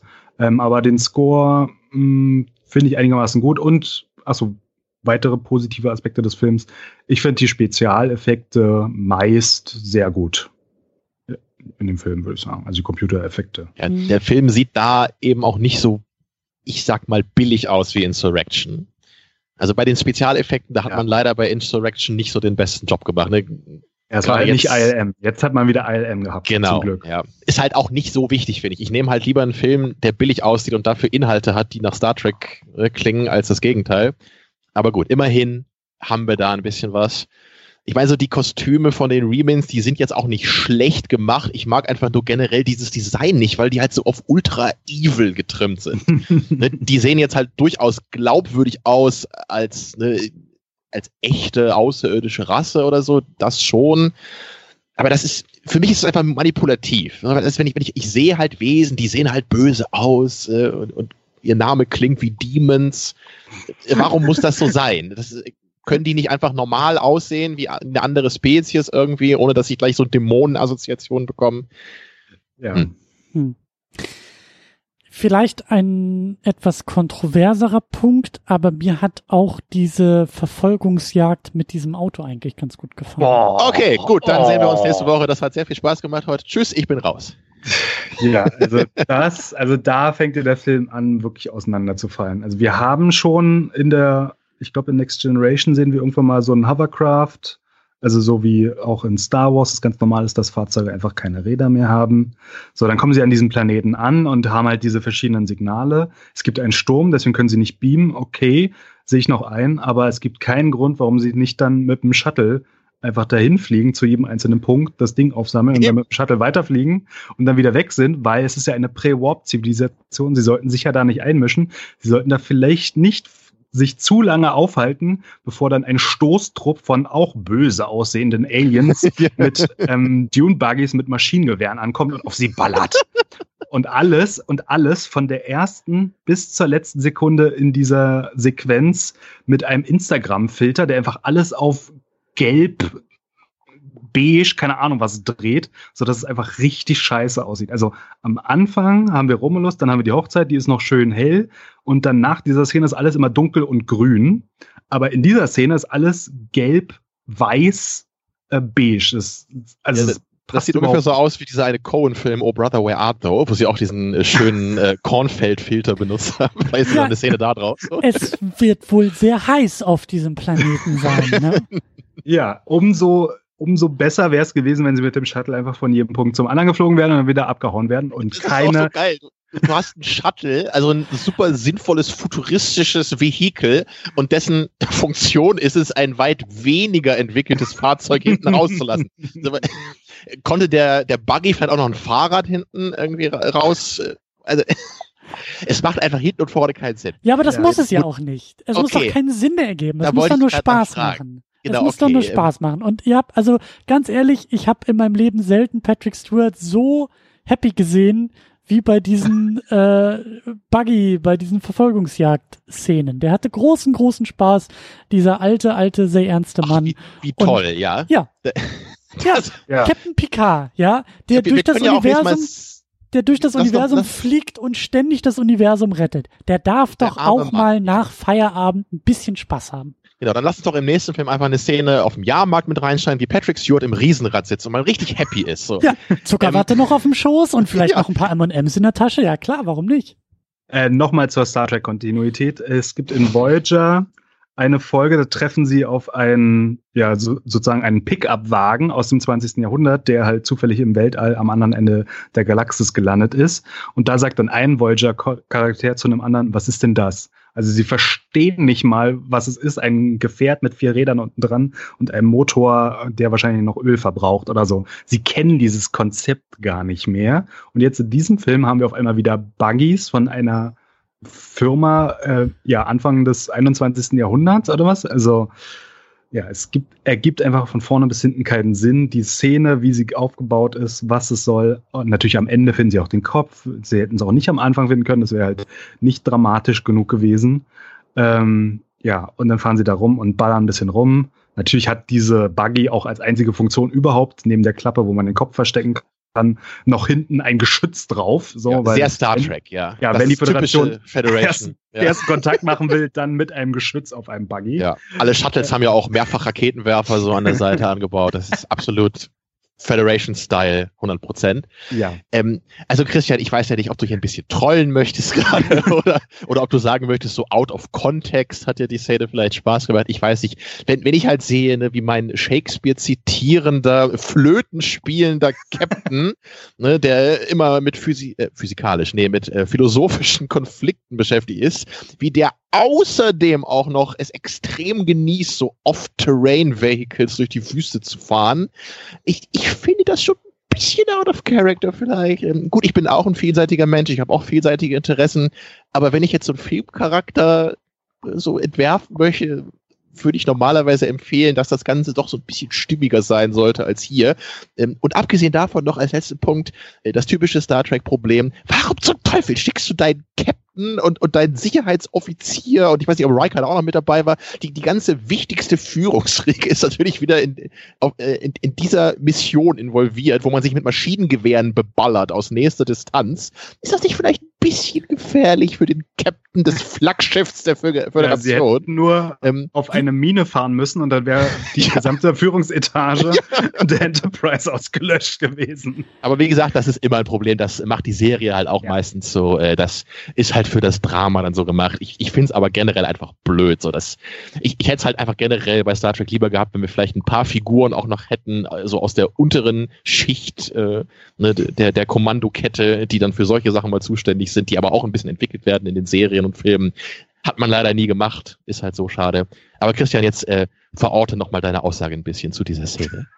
Zum ersten Teil deiner Frage, Werner Herzog guckt WrestleMania.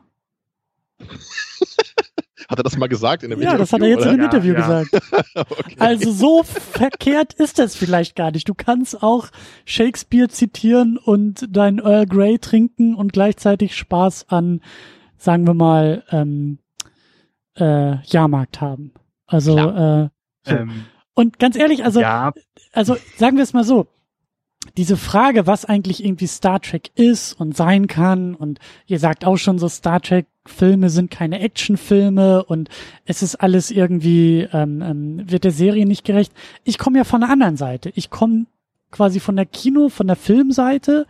Äh, ich ich kenne die Serie nicht, die Serien.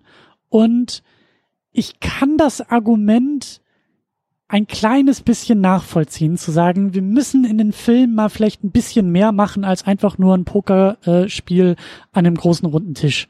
Und eigentlich finde ich da so eine Verfolgungsjagd. Ich meine, ihr habt natürlich recht, dass da dann irgendwie auch die entsprechende Laserwumme irgendwie direkt hinten drauf montiert ist und so.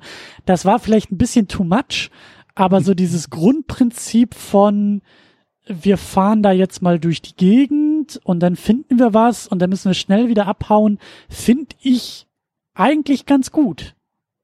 Auch wenn es nicht viel Sinn macht und ich gehe halt mit, wenn der Film mir erklärt, naja, wir wollen endlich mal das neue, den neuen Prototypen ausprobieren. Das ist der einzige Grund, warum wir das Ding jetzt benutzen. So, da gehe ich erstmal mit, wenn ich dann halt eine Verfolgungsjagd äh, als Gegenleistung bekomme. Und die bekomme ich. Und also so grundsätzlich finde ich das eigentlich ganz gut und ganz okay, weil das halt nochmal ein bisschen Dynamik in so einen Star Trek-Film reinbringen kann. Ihr habt natürlich vollkommen recht. Der Filter ist total scheiße, das Bild sieht kacke aus. Ähm, es ist alles viel zu, äh, also viel zu bequem geschrieben, aber die Grundidee finde ich gar nicht so verkehrt. Ja, wenn es dazu gedient hätte, dass dann irgendwas Sinnvolles aus dem Plot entsteht, dann hätte man vielleicht auch drüber hinwegsehen können. Aber das Ding ist, dass es von, von dem Zeitpunkt an ja fast immer nur schlimmer wird. Ja, ja und also das wollte ich auch noch gerade sagen, weil bedenkt, alles, was danach kommt, wird halt noch viel, viel schlimmer. Also wir haben einen, sagen wir mal, etwas spannenden Moment in dem Film, ohne dass der Name Shinson einmal gefallen ist an dieser Stelle. Ja, das, das ist ungefähr das, was ich auch gerade sagen kann. Der, das Tolle an dieser Szene ist, dass der Rest des Films so scheiße ist, dass sie genau. nicht viel kaputt machen kann. Exakt. Ja, herzlichen Glückwunsch. Exakt. Ich, ich ähm, weiß nicht, ähm, also nur ganz kurz nochmal ernsthaft dazu. Ich, ich, ich verstehe, was du sagen willst, Christiane. Ich, das würde ich jetzt auch nicht völlig abtun, ne, dass ein Film anders funktioniert als eine Serie und man da natürlich immer auch ein bisschen ein anderes Publikum abholen muss. Ich finde allerdings, man kann sowas auch besser lösen. Man kann auch Action-Szenen machen, ne, die sich natürlich einerseits inhaltlich ein bisschen besser in den Plot integrieren, aber auch von dem, was passiert, vielleicht nicht ganz so hart mit dem brechen, was normalerweise so in Star Trek passiert.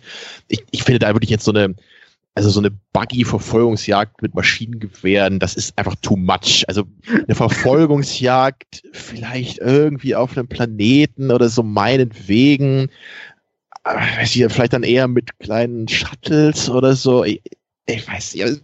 Allein Räder sieht man schon nie in Star Trek so gefühlt.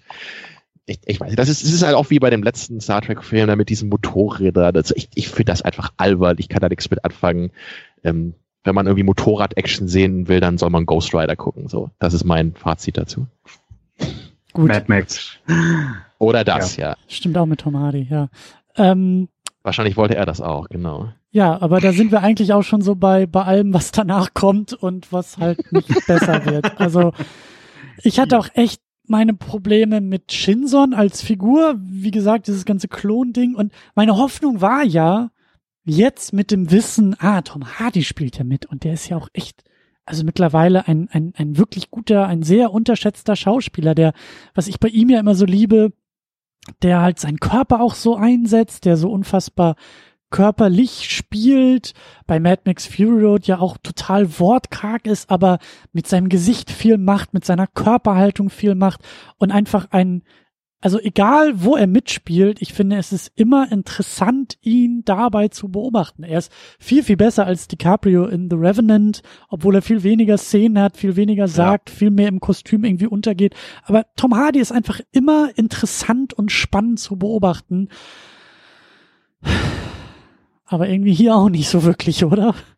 Naja, ich finde, er schauspielert gut, das muss man ihm sagen. Also so wie er spricht und was er macht, ich finde, das, das ist schon toll, aber das Ding ist, dass er halt A, ein, ein vollkommen bescheuertes Skript hat und B, ja, diese ganze Atmosphäre da, also das alles von vorne bis hinten keinen Sinn ergibt. Aber ich finde, er hat es gar nicht, gar nicht schlecht gemacht. Also dass er dann viel später mal ein großer Star geworden ist, konnte man da vielleicht noch nicht absehen, aber er hat sich Mühe gegeben und ich finde, er ist nicht schlecht. Das ist halt immer schwer zu bewerten. Ne? Das ist so wie bei Hayden Christensen auch in den Star Wars Prequels. Wenn du diese Lines kriegst, äh, ich kann auch El Pacino nicht super geil verkaufen. Das, das geht einfach nicht, wenn du sagen musst, äh, I wish I could brush away my feelings oder solche Lines da ne, in den Liebesgesülze. Naja, und hier ich, ich, das, das Kostüm, wie schon gesagt, ich finde das halt immer so ein bisschen albern und dann verstehe ich einfach überhaupt nicht, was diese Figur eigentlich will. Dann übernimmt sie da diesen romulanischen Senat und wirkt aber eigentlich die ganze Zeit so, als würde sie das überhaupt nicht interessieren. Ähm, dann soll er da immer seine Bluttransfusion kriegen und so, ja, okay. Und, also ich, ich kann einfach nie so verstehen, was diese Figur will, wie sie wirklich gestrickt ist.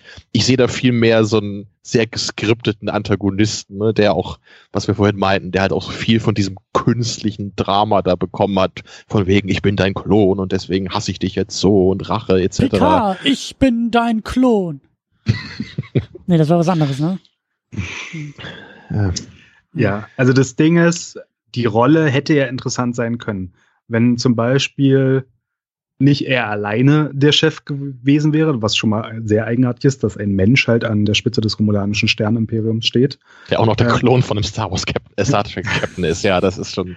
Ja, aber wenn man sich vorstellt, sie wären vielleicht ein Triumvirat gewesen, Ron Perlman hätte eine wichtige Rolle gehabt und dann hier mhm. ähm, Dina Meyer auch noch und keine Ahnung, die Remaner verschwören sich die Remolaner äh, einem, also umzubringen oder den, deren Heimatplanet zu zerstören als Rache für das, was ihnen die vergangenen 2000 Jahre passiert ist. Ja, dann hätte man viel mehr interessante Dynamik und dann vielleicht einen Picard, der versucht, auf den Shinson einzuwirken, von wegen, ähm, ja, aber deine menschliche Seite, du hast doch ähm, mhm. Mitgefühl und so, ähm, willst du dich nicht jetzt lieber auf die Seite der Romulaner stellen und ich muss jetzt auch meine eigenen Vorurteile überwinden, weil die Romulaner waren mein Leben lang die Feinde und ähm, jetzt müssen wir aber zusammenarbeiten und kann ich dich nicht vielleicht da rausretten oder so.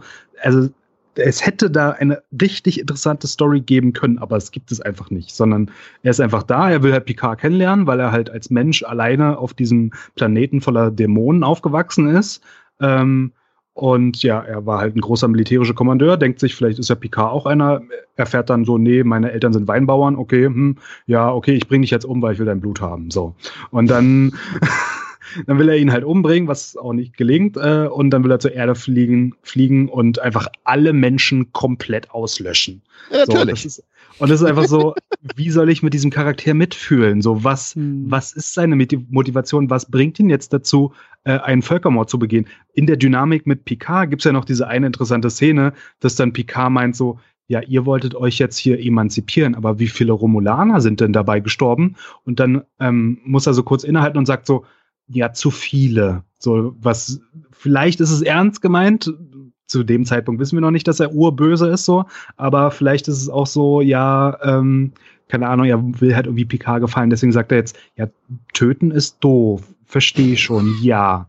So, und dann aber fünf Minuten später erfahren wir, ja, auf seinem Schiff hat er diese chemische oder keine Ahnung was für Waffe, also die fliegt ja auch mit Licht rum, also das ist ja überhaupt kein irgendwie biologisch, chemisch, physikalisch äh, zu greifendes Phänomen. Das ist einfach nur so ein, so ein Filmding, ähm, was auch noch sein Zentrum neben der Brücke hat, was ich auch super finde, wenn man eine chemische Massenvernichtungswaffe baut, dass man die direkt neben der Brücke installiert. Falls was schief geht, ist auf der Brücke einfach Sense.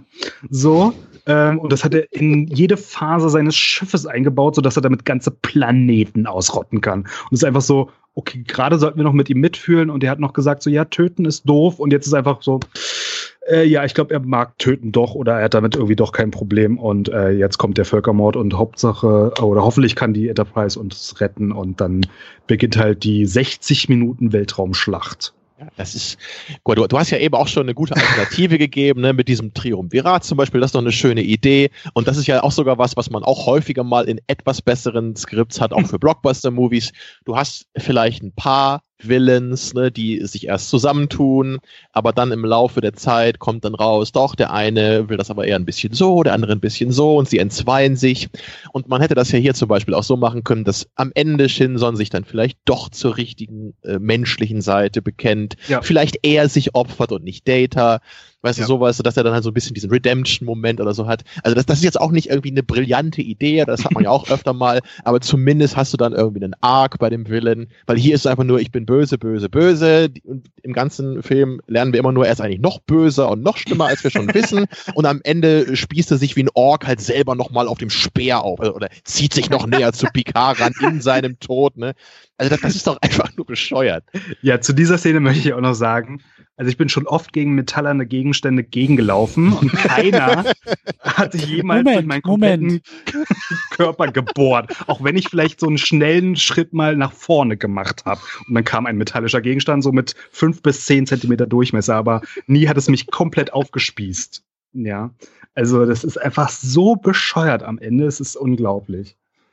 Ja, Christian, du hast gesagt, Moment, was willst ja. du zur Verteidigung des Films? Ist dir das schon mal passiert, Nein, Christian? ich wollte nur kurz zur Verständnisfrage, wieso läufst du gegen metallene Gegenstände? Aber ähm, es passiert einfach immer, dass man irgendwo gegenläuft, aber bisher hat mich noch nichts aufgespielt, so wie ihn auf einmal in diesem Film. So. Er war geschwächt, weil er auf einmal seine Klon Deus Ex Machina Krankheit bekommen hat, so, ja. Deswegen war er dann auch nur genauso stark wie der alternde Picard, der da ähm, wie Rambo auf dem Schiff rumrennt und alle Remaner hin sägt. Ja, also äh, einfach ganz, niedermäht. Ganz kurz zum Verständnis, das hatten wir ja schon festgestellt, das ist Action Man Picard. Ja, aber der ja auch wieder dabei sein muss bei Actionman PK mit den Borg hatten wir, dass die Borg eigentlich nicht gegen ihn kämpfen, sondern ihn versuchen zu überreden oder irgendwie auf ihre Seite zu ziehen. Und dann bei Insurrection hatten wir er alleine gegen einen anderen Rentner, gegen Roafo, der noch irgendwie doppelt so alt ist wie er, nur durch die Verjüngung irgendwie so einigermaßen frisch gehalten wird. Und nun haben wir Picard noch mal ein paar Jahre älter, der auf einem Schiff von einer Kriegerkaste rumläuft und einfach jeden Remaner, ob er hinguckt oder nicht, einfach mit dem ersten Schuss sofort umbringt. Ja, also nichts von wegen Reden oder Philosophie oder ähm, Töten ist vielleicht doof, ähm, sondern er ist einfach krasser als Rambo in Rambo 2 oder 3, sagen wir mal 3. Picard hat eben viele Facetten, das haben wir heute ja auch festgestellt. ähm, ja. Bevor wir es aber vergessen, ich will auch noch über diese ganze Data-Geschichte sprechen. Data opfert ja. sich und hat aber trotzdem ja. nochmal irgendwie ein äh, Backup irgendwie in Before einspielen können. Das heißt, der Film untergräbt seinen eigenen heroischen Tod am Ende selbst. Was ja. macht ihr da draus? Weil ich sitze da nur kopfschüttelt und denke mir, okay, dann ist dieser Tod, der da gestorben wird, völlig egal.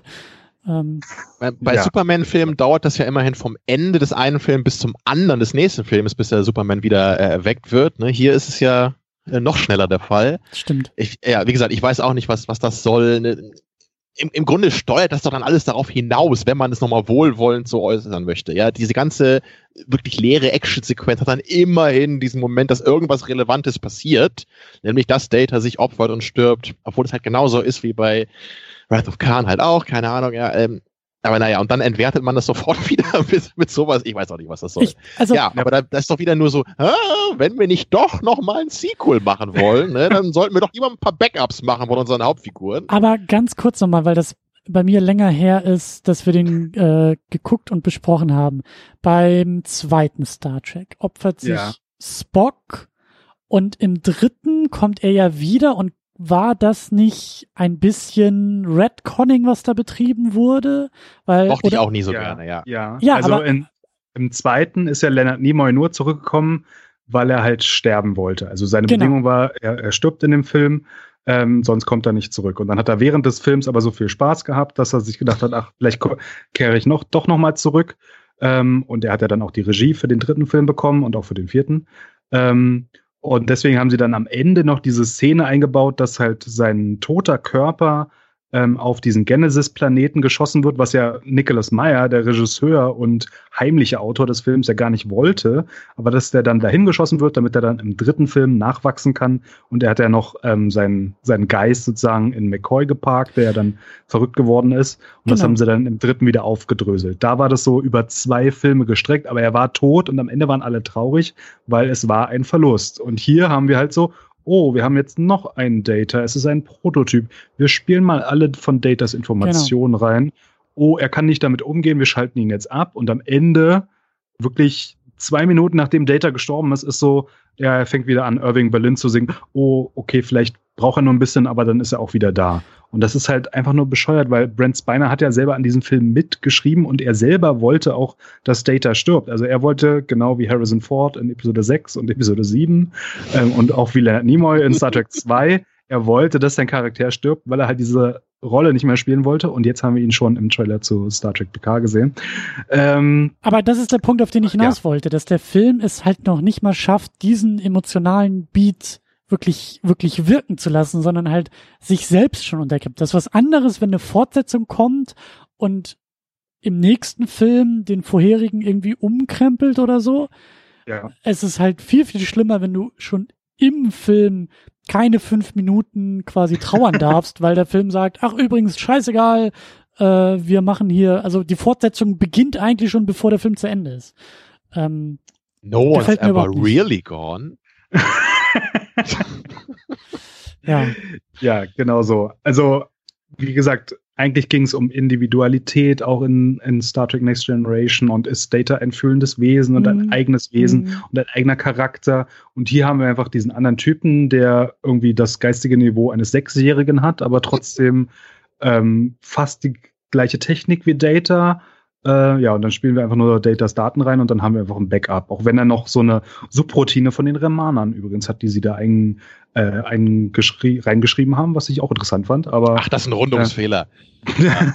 Aber in, einer, in Ja. einer richtigen Star Trek-Episode hätte man sich vielleicht auch mal kurz Gedanken gemacht, ob dieser Before, ja, wie primitiv er dann auch sein mag, nicht vielleicht auch ein eigenes Wesen ist, was Ja. ein Recht auf Existenz hat. Es gibt ja sehr viele Folgen ne, bei Voyager auch, ah, die dafür haben wir sich keine genau Zeit im Kino, es muss doch knallen, es muss doch Ja. scheppern, es muss da doch muss der Spaß Buggy machen. wieder losfahren, Genau, für Leute wie genau. dich, Christian. Ja, Vor allem, wir haben ja Next Generation schon den bösen Klon Lore, den hatte ja Tamino schon erwähnt, der einfach auch einfach genauso, also ein gleichaltriger Bruder von Data ist, wo aber nicht dieses Neugier und menschlich werden im Vordergrund steht, sondern der einfach so böse Subroutine hat. Wenn man den einfach wiedergeholt hätte und ihn dann eingesetzt hätte und dann hätte es vielleicht auch eher dieses, okay, er ist jetzt so ein bisschen wie Data, aber nicht ganz, dann, dann hätte es auch viel mehr Spannung geben, als einfach nur, wir nehmen jetzt diese leere Hülle, sie sieht aus wie Data, äh, wir spielen jetzt mal Datas Daten rein, mal gucken, was passiert. Oh, Data bringt so sich eine, um. Das ist so eine merkwürdige Entscheidung, ne, zu sagen, äh, wir machen jetzt noch so einen Data-Clone. Ne? Wir haben in der Serie ja. Ja. schon einen gehabt, warum hat man den denn nicht dann wieder da ins Skript geschrieben? Oder wolltest du da irgendwie noch 50 Euro sparen, damit du den, den Writern von der Episode damals keine Royalties zahlen musst oder was? Ja, wahrscheinlich wollten sie, dass man den Film ohne Vorwissen der anderen Filme ge oder geschweige denn der Serien ähm, gucken kann, weil immerhin der Regisseur kannte ja die Serie auch nicht. Also der Regisseur dürfte nicht gewusst haben, dass es Lore gegeben hat. Wahrscheinlich wusste er das gar nicht genau. Er dachte, ich habe Ja. diese brillante Idee. Was wäre, wenn es einen Klon von Data geben würde auch noch? Ja. Ja, vielleicht war das so. Aber ich weiß nicht, wie viel Logan da kannte oder nicht kannte oder nicht reinbringen wollte. Aber ja. Also Wie, dieses. wie heißt der nochmal mit Vornamen, dieser Logan? John, oder? John. Der hat übrigens John auch. Skyfall geschrieben. Mhm. Also macht nicht nur Unsinn, aber ja, er macht Mhm. auch nicht nur gute Sachen, sagen wir so. Ich denke gerade, guck mal, Fi- Figuren mit dem Namen Logan haben entweder keinen Vornamen oder keinen Nachnamen. Versteht ihr, was ich meine? Ja, ja. Logan, hä? Mhm, So. mhm, mhm. wieder was gelernt heute. Kommen wir aber zu wichtigen Fragen. David, wie sieht's aus mit der ethisch-moralischen Frage? Wie sieht's aus mit der zentralen Frage, Thematik, warum Ist wir es vertretbar, diesen wollen? Film zu gucken? so, genau. Aus Das welchen Gründen auch immer. ethisch-moralische Frage. Also das, was sie eigentlich machen wollten, ist ja irgendwie so eine Frage von Individualität und ja, oder nimmt mir das was weg, wenn es noch jemanden gibt, der zufällig so ähnlich aussieht wie ich auch und auch noch eine Glatze hat.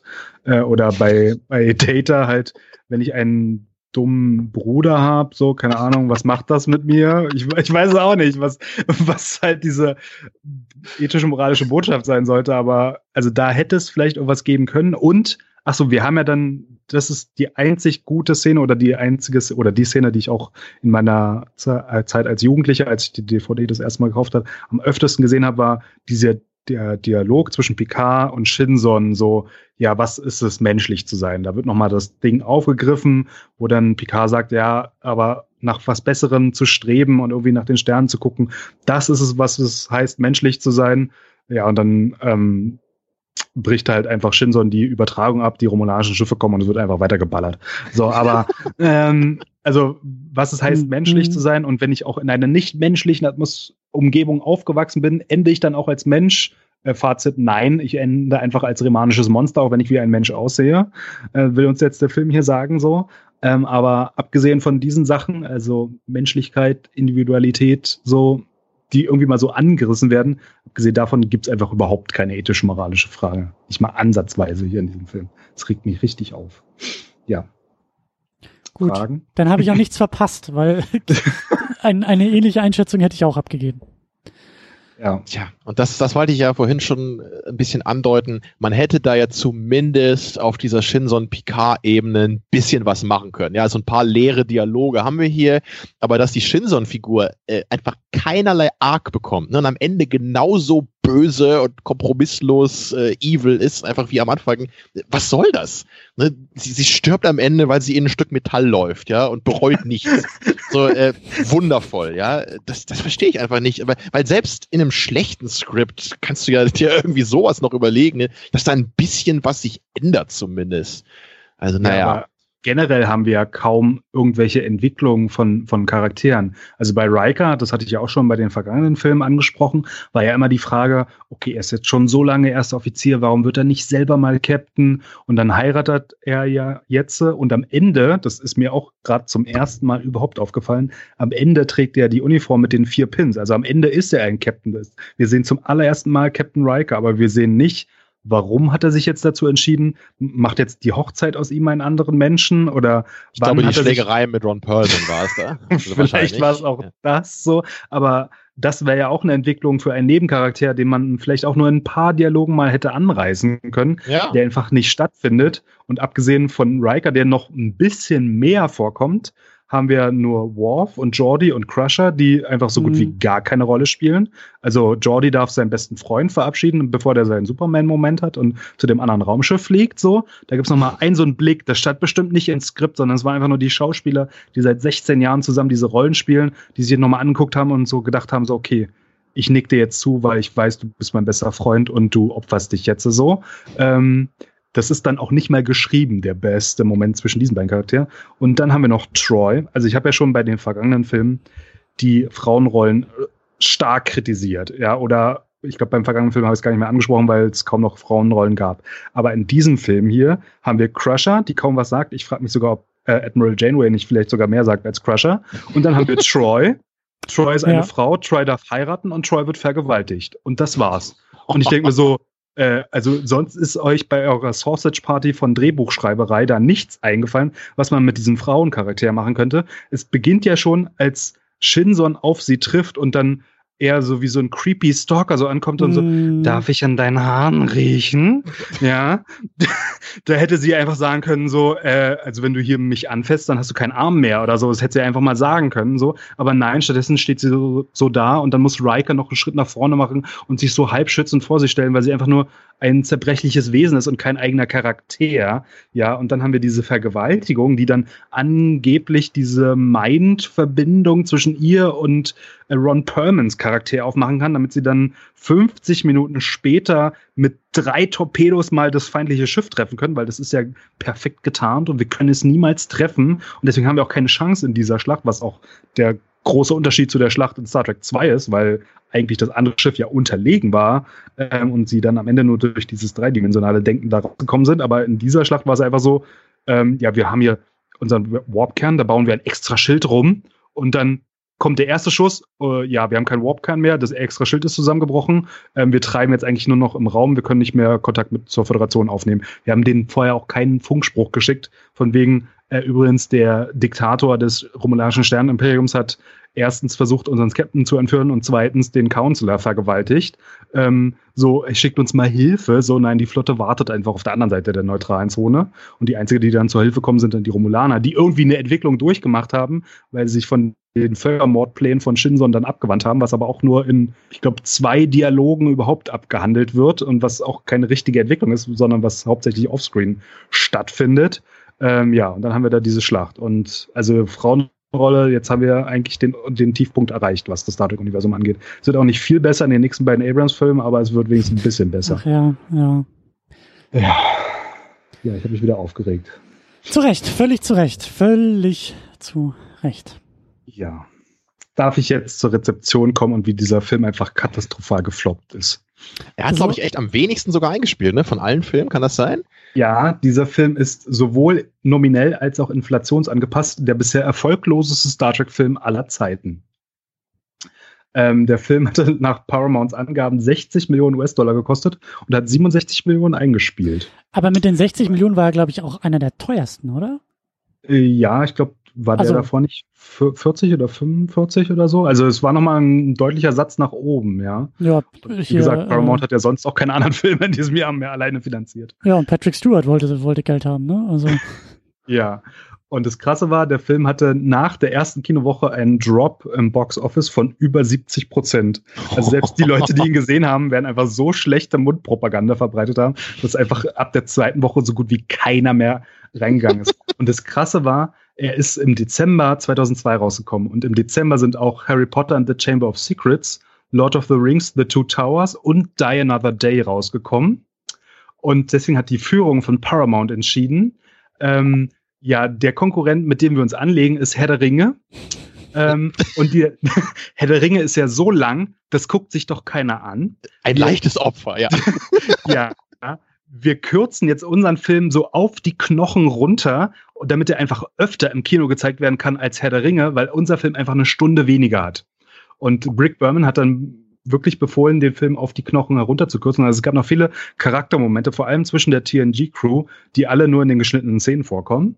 Ähm, ja, und dann wollten sie so halt dem Tolkien-Film die Zuschauer abjagen, ähm, was aber nicht geklappt hat, um es mal so zu sagen. Äh, äh, kurze ja. Frage, das ist doch auch der zweite Herr der Ringe, oder? Ja.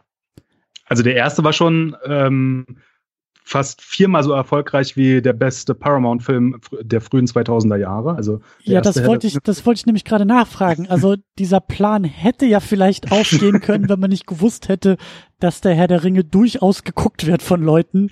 Aber beim zweiten Film finde ich das sehr interessant, diese Theorie. Wer interessiert sich für den zweiten Herr der Ringe-Film? Wir machen hier den zehnten Star Trek-Film. Wie viele haben letztes Jahr Herr der Ringe geguckt? Ah, ah doch so viele. Hm. Ja, nee, die gucken alle nicht den zweiten Film. Da haben die gar keine Lust mehr zu. Die gehen alle in unseren Film, weil der eine Stunde kürzer ist. Ja. ja, das Krasse war, der erste Herr der Ringe-Film hat, kam 2001 raus und hat 870 Millionen US-Dollar eingespielt. Also war schon so knapp vor der Milliarde der best, der erfolgreichste Paramount-Film der Jahre 2000, 2001 und 2002 war Tomb Raider mit Angelina Jolie, der irgendwie Scheiße. 275 Millionen US-Dollar eingespielt hat. Also sie waren, haben in einer komplett anderen Liga gespielt. Mhm. Ja, und dann haben sie gedacht, okay, den zweiten Herr der Ringe-Filme, den wird ja keiner gucken und Harry Potter, keine Ahnung, was das ist und James Bond, keine Ahnung. ja, Moment, Harry Potter war ja auch schon der dritte Film, ne? Also das ist ja nun auch nicht so aus dem Nichts gekommen. Das war schon zweite, sehr... glaube ich, ne? Oder welcher war das? Ach so, der zweite, stimmt, der zweite, ja. Ja, da kenne ich mich nicht aus, aber selbst Die Another Day hat 430 Millionen US-Dollar eingespielt. Also MGM, was schon am Herum, Herumkrebseln war, also was schon kurz vor dem Bankrott war, selbst die haben mit Die Another Day noch einen mehr als doppelt, ach, mehr als vier, fünfmal so erfolgreichen Film gemacht wie Paramount mit Star Trek Nemesis. Also war einfach ein kompletter Griff ins Klo. Bei Rotten Tomatoes hat der Film 37 Prozent, also immerhin. Ähm, ja, und dann nach dem Film, es gab schon vorher natürlich auch Gerüchte, aber nach dem Film sind dann immer mehr Schauspieler, vor allem aus der TNG-Crew, halt hm. hervorgetreten und haben halt gesagt, wie grauenhaft das ähm, bei den Dreharbeiten war. Marina Sirtis hat ihn ja dann später auch einen Idioten genannt. Ähm, nicht zu Unrecht. Achso, und bei Tom Hardy war das persönlich besonders ähm, schlimm. Ähm, er war ja vorher unbekannt und er dachte, das ist hm. jetzt mein erster großer Hollywood-Film. Ich werde jetzt ein großer Star, ich kann ja gut schauspielern, was er auch wirklich kann. Ähm, ja, und dann ist dieser Film so katastrophal gefloppt und dann ist er in eine Depression gestürzt, hat sich dem Alkohol, den Drogen gegeben und hat dann auch äh, über Suizid nachgedacht in den Jahren danach. Also er war ja dann ab 2002 in so einem Loch und ist ja erst 2008 durch Bronson und dann kam Inception und so, ist ja dann erst so langsam wieder aus der Versenkung aufgetaucht. Aber dieser Film hätte auch das Ende von Tom Hardys Leben bedeuten können. So scheiße war er. Ja, ich meine, so muss man es einfach sagen. Ich meine, wenn ja. ein Mensch über, über Suizid nachdenkt, dann ist es schon echt schlimm, so. Ja, ähm, das ist ja echt interessant, was da auch mit Tom Hardy dann passiert sein muss, dass er das nochmal so umbiegen konnte in seinem Leben. Weil in Bronson, da ist er ja auch echt äh, fit, also er hat ja ordentlich auch Muskelmasse zugelegt dann in der Zeit. Also da muss er es ja doch geschafft haben, da echt sein, irgendwie seinen Alkoholismus zu überwinden, dann irgendwie mit Training an, anzufangen und dann halt so nochmal wiederzukommen. Also ich finde leider den Bronson-Film an sich auch überhaupt nicht gut. Das ist halt gar nicht so meine Wellenlänge, aber auch er ist da drin auch echt super, das kann man nicht anders sagen. Und dieser Rock'n'Roller war ja, glaube ich, auch 2008, wo er auch eine mittelgroße Rolle, glaube ich, spielt, die aber ganz cool war. Und danach ging es ja dann echt los, dass er bei den Nolan-Filmen dabei war und Warrior ja. gemacht hat, ne? Und dann irgendwann The Revenant. Ne? Also da, dann ist er ja richtig so auf der Bildfläche angekommen. Ich habe den Venom-Film jetzt nicht gesehen, weil der ja wohl auch nicht so toll sein soll. Der war lustig. Ich glaube, der gefällt dir, Termin, aber ich glaube, der ist Kann man den so, gucken, ja? Ich ja. glaube, du hast Spaß damit, weil der so abgefahren ist. Also. Ja. Ja. ja, also wegen Tom Hardy hätte ich den mir tatsächlich sonst angeguckt. Also wenn ihr jetzt, wenn ihr jetzt eine Garantie dafür übernehmt, dass ich den gut finde, dann gucke ich mir den an. Absolut. Das kann ich dir. Ich kann dir eine Quittung ausstellen. Ich kann dir das schriftlich geben. Eine Versicherung. Stempel. Ja, bitte, absolut. Ja. Blankoscheck. Ja. Ähm, ja. Ähm, lustigerweise habe ich irgendwie gelesen, dass also in, ich glaube in der englischen Wikipedia war da war da die Rede davon, dass der wohl in Deutschland relativ, also jetzt nicht erfolgreich, aber erfolgreicher als in anderen Territorien war und die anderen Star Trek Filme wohl auch. Also dass Deutschland ja. so eine Star Trek Hochburg. Ach, wir äh, Deutschen, wir gucken einfach alles. wir gucken auch Fuck You Goethe.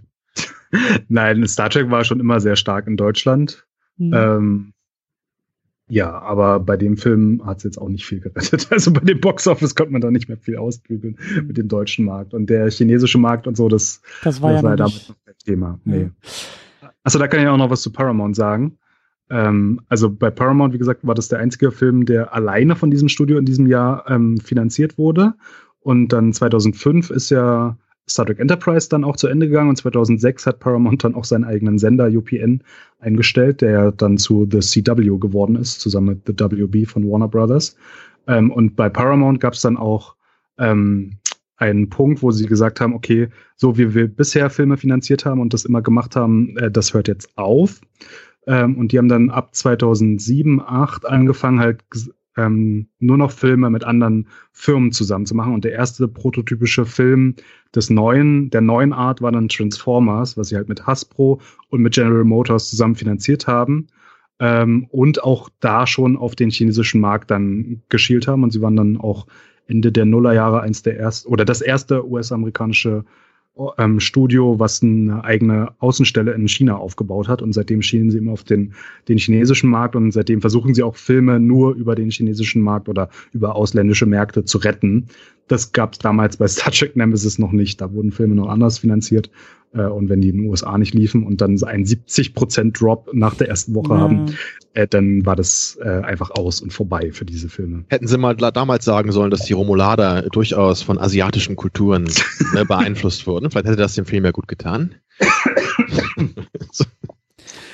Wie äh, sieht's ja. denn aber aus mit ähm, der Welt? Von Star Trek, der besonders auch der der TNG-Welt. Ähm, wir haben jetzt den letzten Film mit der TNG-Crew. Ähm, wir haben damit auch, glaube ich, gibt bestimmt noch irgendwelche Ausnahmen in, in den Folgen, aber eigentlich auch so den letzten Erzählpunkt erreicht. Ja. Und übrigens müssen wir da auch nochmal zu sagen, damals ähm, waren wir also mit dem Film noch nicht ganz, aber dann ein, zwei Jahre später mit dem Ende von Enterprise spätestens waren wir an dem Punkt, wo man eigentlich dachte, Star Trek ist vorbei und zwar für immer. Mhm.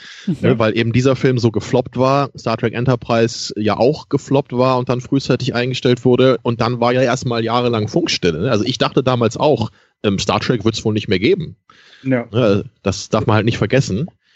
2005 war dann ähm, Star Trek Enterprise vorbei, dann ist Paramount auch aufgespalten worden in den ähm, Paramount, also Viacom und den CBS-Konzern, was dann zu diesem komischen Paradoxon geführt hat, dass halt die Serienrechte bei dem einen Konzern und die Filmrechte bei dem anderen Konzern lagen.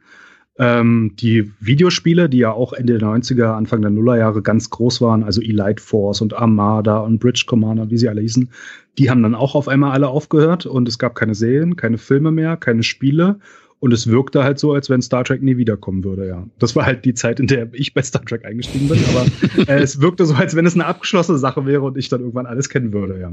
Es ist eigentlich eine gute Gelegenheit, um das alles nachholen zu können, weil man nicht gleichzeitig immer noch neue Sachen bekommt. Ja. Rennst ja, du in die Eingangshalle, hey Leute, habt ihr schon von diesem Star Trek-Ding gehört? Äh, Leute? Wo seid ja, ich glaube, mein Opa hat das immer geguckt ja. früher. Ja, so ungefähr. Nee, aber es, es sah halt so aus, als wenn, wenn Star Trek dann vorbei wäre, weil diesen Star Trek 11, den sie da wohl noch geplant hatten, der Logan und der Berman, äh, der ist ja dann nichts geworden.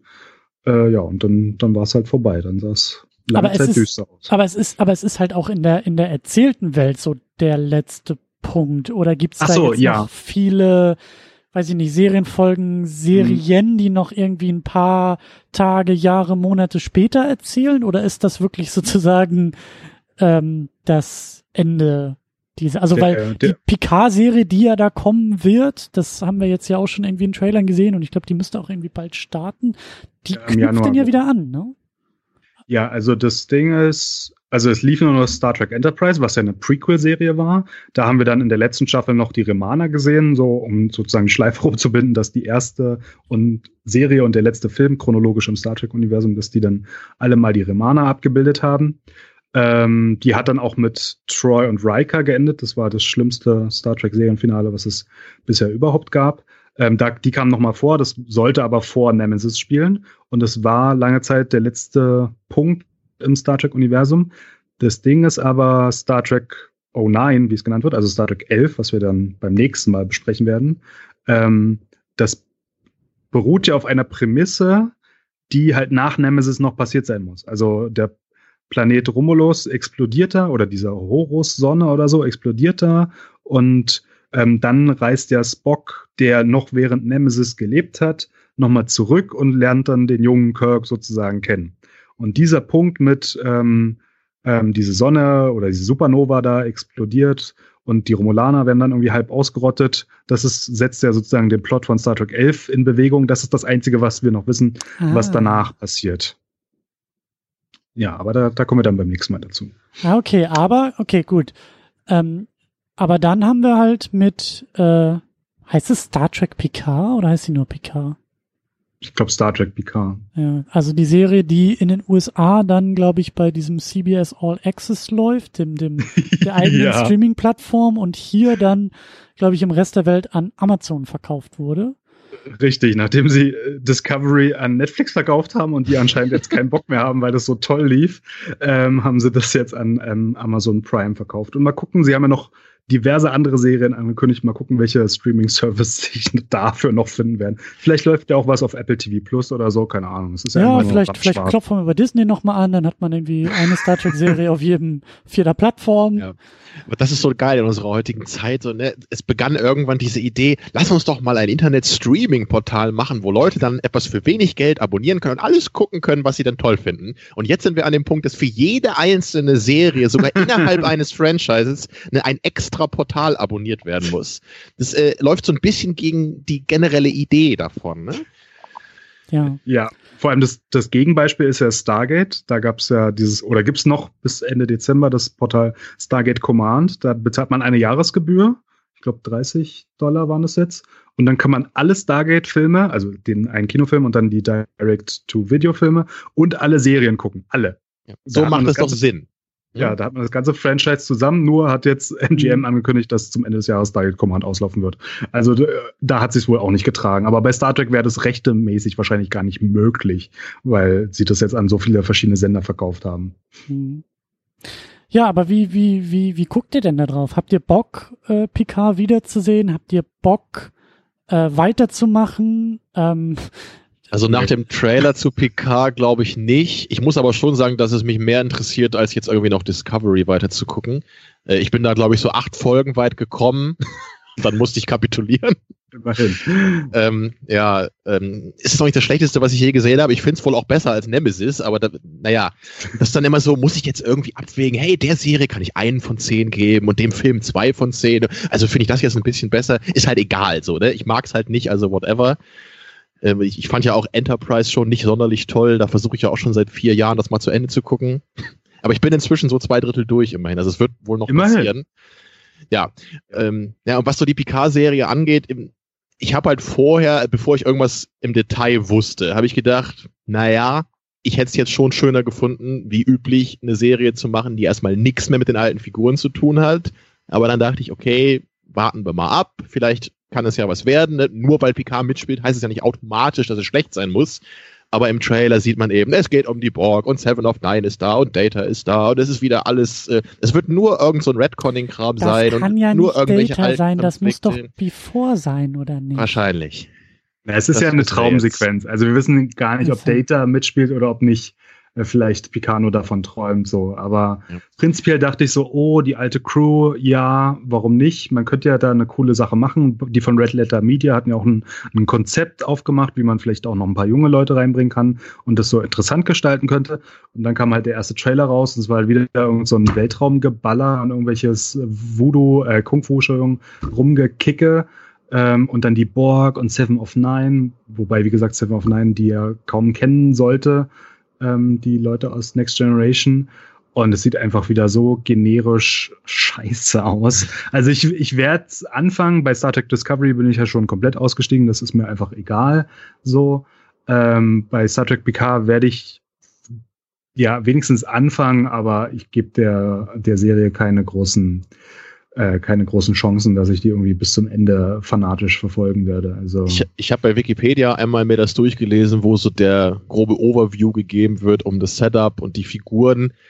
Es klang schon so semi-interessant, also was da so für Figuren anscheinend an Picards Seite sind, ne, weil es ja eben nicht jetzt so ein äh, großes äh, Starfleet-Flaggschiff sein wird wie bei TNG, ne, sondern ja immerhin da ein anderer Ausgangspunkt also ich, ich bin gewillt, dem eine Chance zu geben. Ich muss jetzt aber auch nicht gucken, dass ich sofort irgendwie am ersten Release-Tag mir irgendeinen so Streaming-Dienst abonniere, um das sofort suchten zu können. Äh, ich werde es mir halt irgendwann angucken, wenn es geht und vielleicht ein paar Reviews abwarten. Und wenn Leute von vornherein sagen, das ist der letzte Dreck, dann würde ich auch sagen, gut, dann kann ich es wahrscheinlich auch mir schenken. Ähm, ich würde aber vermuten, dass es wahrscheinlich ein bisschen besser ist als Discovery, aber wahrscheinlich trotzdem nicht übers Mittelmaß hinauskommt. Ne, aber wie gesagt, wir haben nur einen Trailer gesehen bis jetzt. Das kann immer täuschen. Wie ist es denn bei dir, Christian? Interessiert dich denn jetzt eigentlich mehr, dich noch so mit Star Trek generell zu beschäftigen? Ne? Weil wir haben jetzt ja immerhin zehn Filme hier besprochen über eine lange Zeit. Äh, du hast ja die Serie halt nie so wirklich gesehen. Aber gab es denn jetzt irgendwann bei den Filmen so Momente, wo du dachtest, hey, äh, ich hätte mal Lust, jetzt vielleicht diese eine Serie mal zu gucken oder zumindest mal ausschnittsweise äh, irgendwas in der Richtung? Oder würdest du nach wie vor sagen, Star Trek ist nicht so richtig dein Ding, zumindest in Serienform. Das Interesse ist auf jeden Fall da. Ähm, das Interesse ist auf jeden Fall da. Ich würde gerne mal ähm, in die in die klassische Serie reingucken. Mm, sehr ein schön. paar ähm, Eindrücke gewinnen in, in, in der Serienform von, von Captain Kirk und ein paar Eindrücke der TNG-Crew. Also es ist tatsächlich, ähm, also ich habe Lust und Interesse, die Figuren und die Geschichten, die ich aus den Filmen kenne, und das sind ja nur diese beiden äh, Crews, ähm, die nochmal in Serienform so ein bisschen abzugleichen, da mal ein bisschen reinzuschauen, da nochmal ein bisschen rumzustochern. Eigentlich irgendwie auch mh, zumindest Neugier in Sachen Discovery, einfach weil es eine sehr äh, gegenwärtige Serie ist. Ähm, Netflix, also auch CBS All Access irgendwie produziert, aber im Zeitalter von Streaming produziert, läuft bei Netflix. Ähm, in der Gegenwart produziert. Das heißt, es wird wahrscheinlich auch in, in Erzählung ein bisschen anders ablaufen als bei so einer äh, Basic Cable Show irgendwie aus den 80ern, so wo ich mir auch denke, ja, da kannst du aber auch nicht alles gucken. Also da wäre auch noch ein vorsichtiges Interesse. Bei dieser Star Trek Picard Serie bin ich echt zwiegespalten, weil ich einerseits den Vorteil sehe, als jemand, der die Filme kennt, ähm, da anknüpfen zu können, weil ich, ich kenne zumindest eine Version von Jean-Luc Picard ähm, und hätte schon auch Interesse zu gucken, irgendwie, wie es da weitergeht. Und ich glaube auch, dass diese Serie mich mitdenken wird, mitdenken könnte, als jemand, der halt die anderen äh, Serien alle nicht gesehen hat.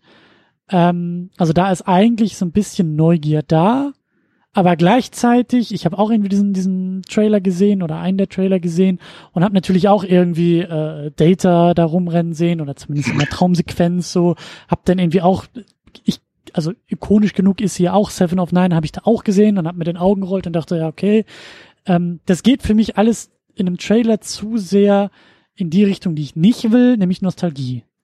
Ähm, da hatten wir ja dann immer wieder bei, bei, bei den Auseinandersetzungen zu Star Wars drüber gesprochen, dass mir diese neuen Filme, die jetzt unter Disney rausgekommen sind, die sind mir alle zu altbacken, weil diese ganzen alten also auch alt gewordenen Gestalten in diesen Erzählungen rumstapfen und viel zu viel Raum einnehmen, anstatt irgendwas Neues zu ermöglichen. Und ich weiß halt nicht, was ich von der Picard-Serie will. Vielleicht will ich nur diese Figur, diese bekannte alte Figur Picard in neuen Kontexten sehen. Vielleicht ist das so der schmale Grad, aber in dem Moment, wo irgendwie alle wiederkommen, rolle ich mit den Augen, bin raus und denk mir, ja, es, dieses ständige Comeback ist doch auch Kacke.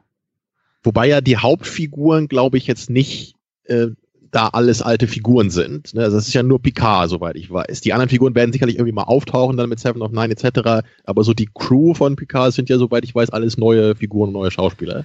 Ja, hoffen, Ne, hoffe ich also- mal, hoffe ich mal. Also vielleicht sind es auch nur irgendwie glorifizierte Cameos. Ich habe da auch irgendwie ein bisschen was bei Twitter, glaube ich, gesehen. Hier, hier, ähm, äh, Riker ist irgendwie auch wohl, glaube ich, wieder Mhm. dabei oder Ja, Trailer. taucht irgendwie auf.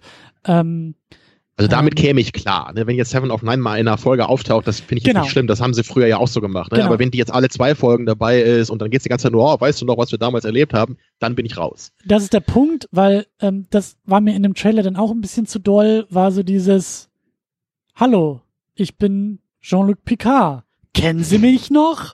Und alle reagieren und sagen, oh, wer bist denn du, alter Mann? Und er sie rollt mit mich den aus Augen. Filmen wie Star Trek Nemesis. Ja, und ich, ich, ich mag dieses, ich, ich mag dieses plakativ platte, an mich heransülsende, schleimende Nostalgie-Ding nicht, ja.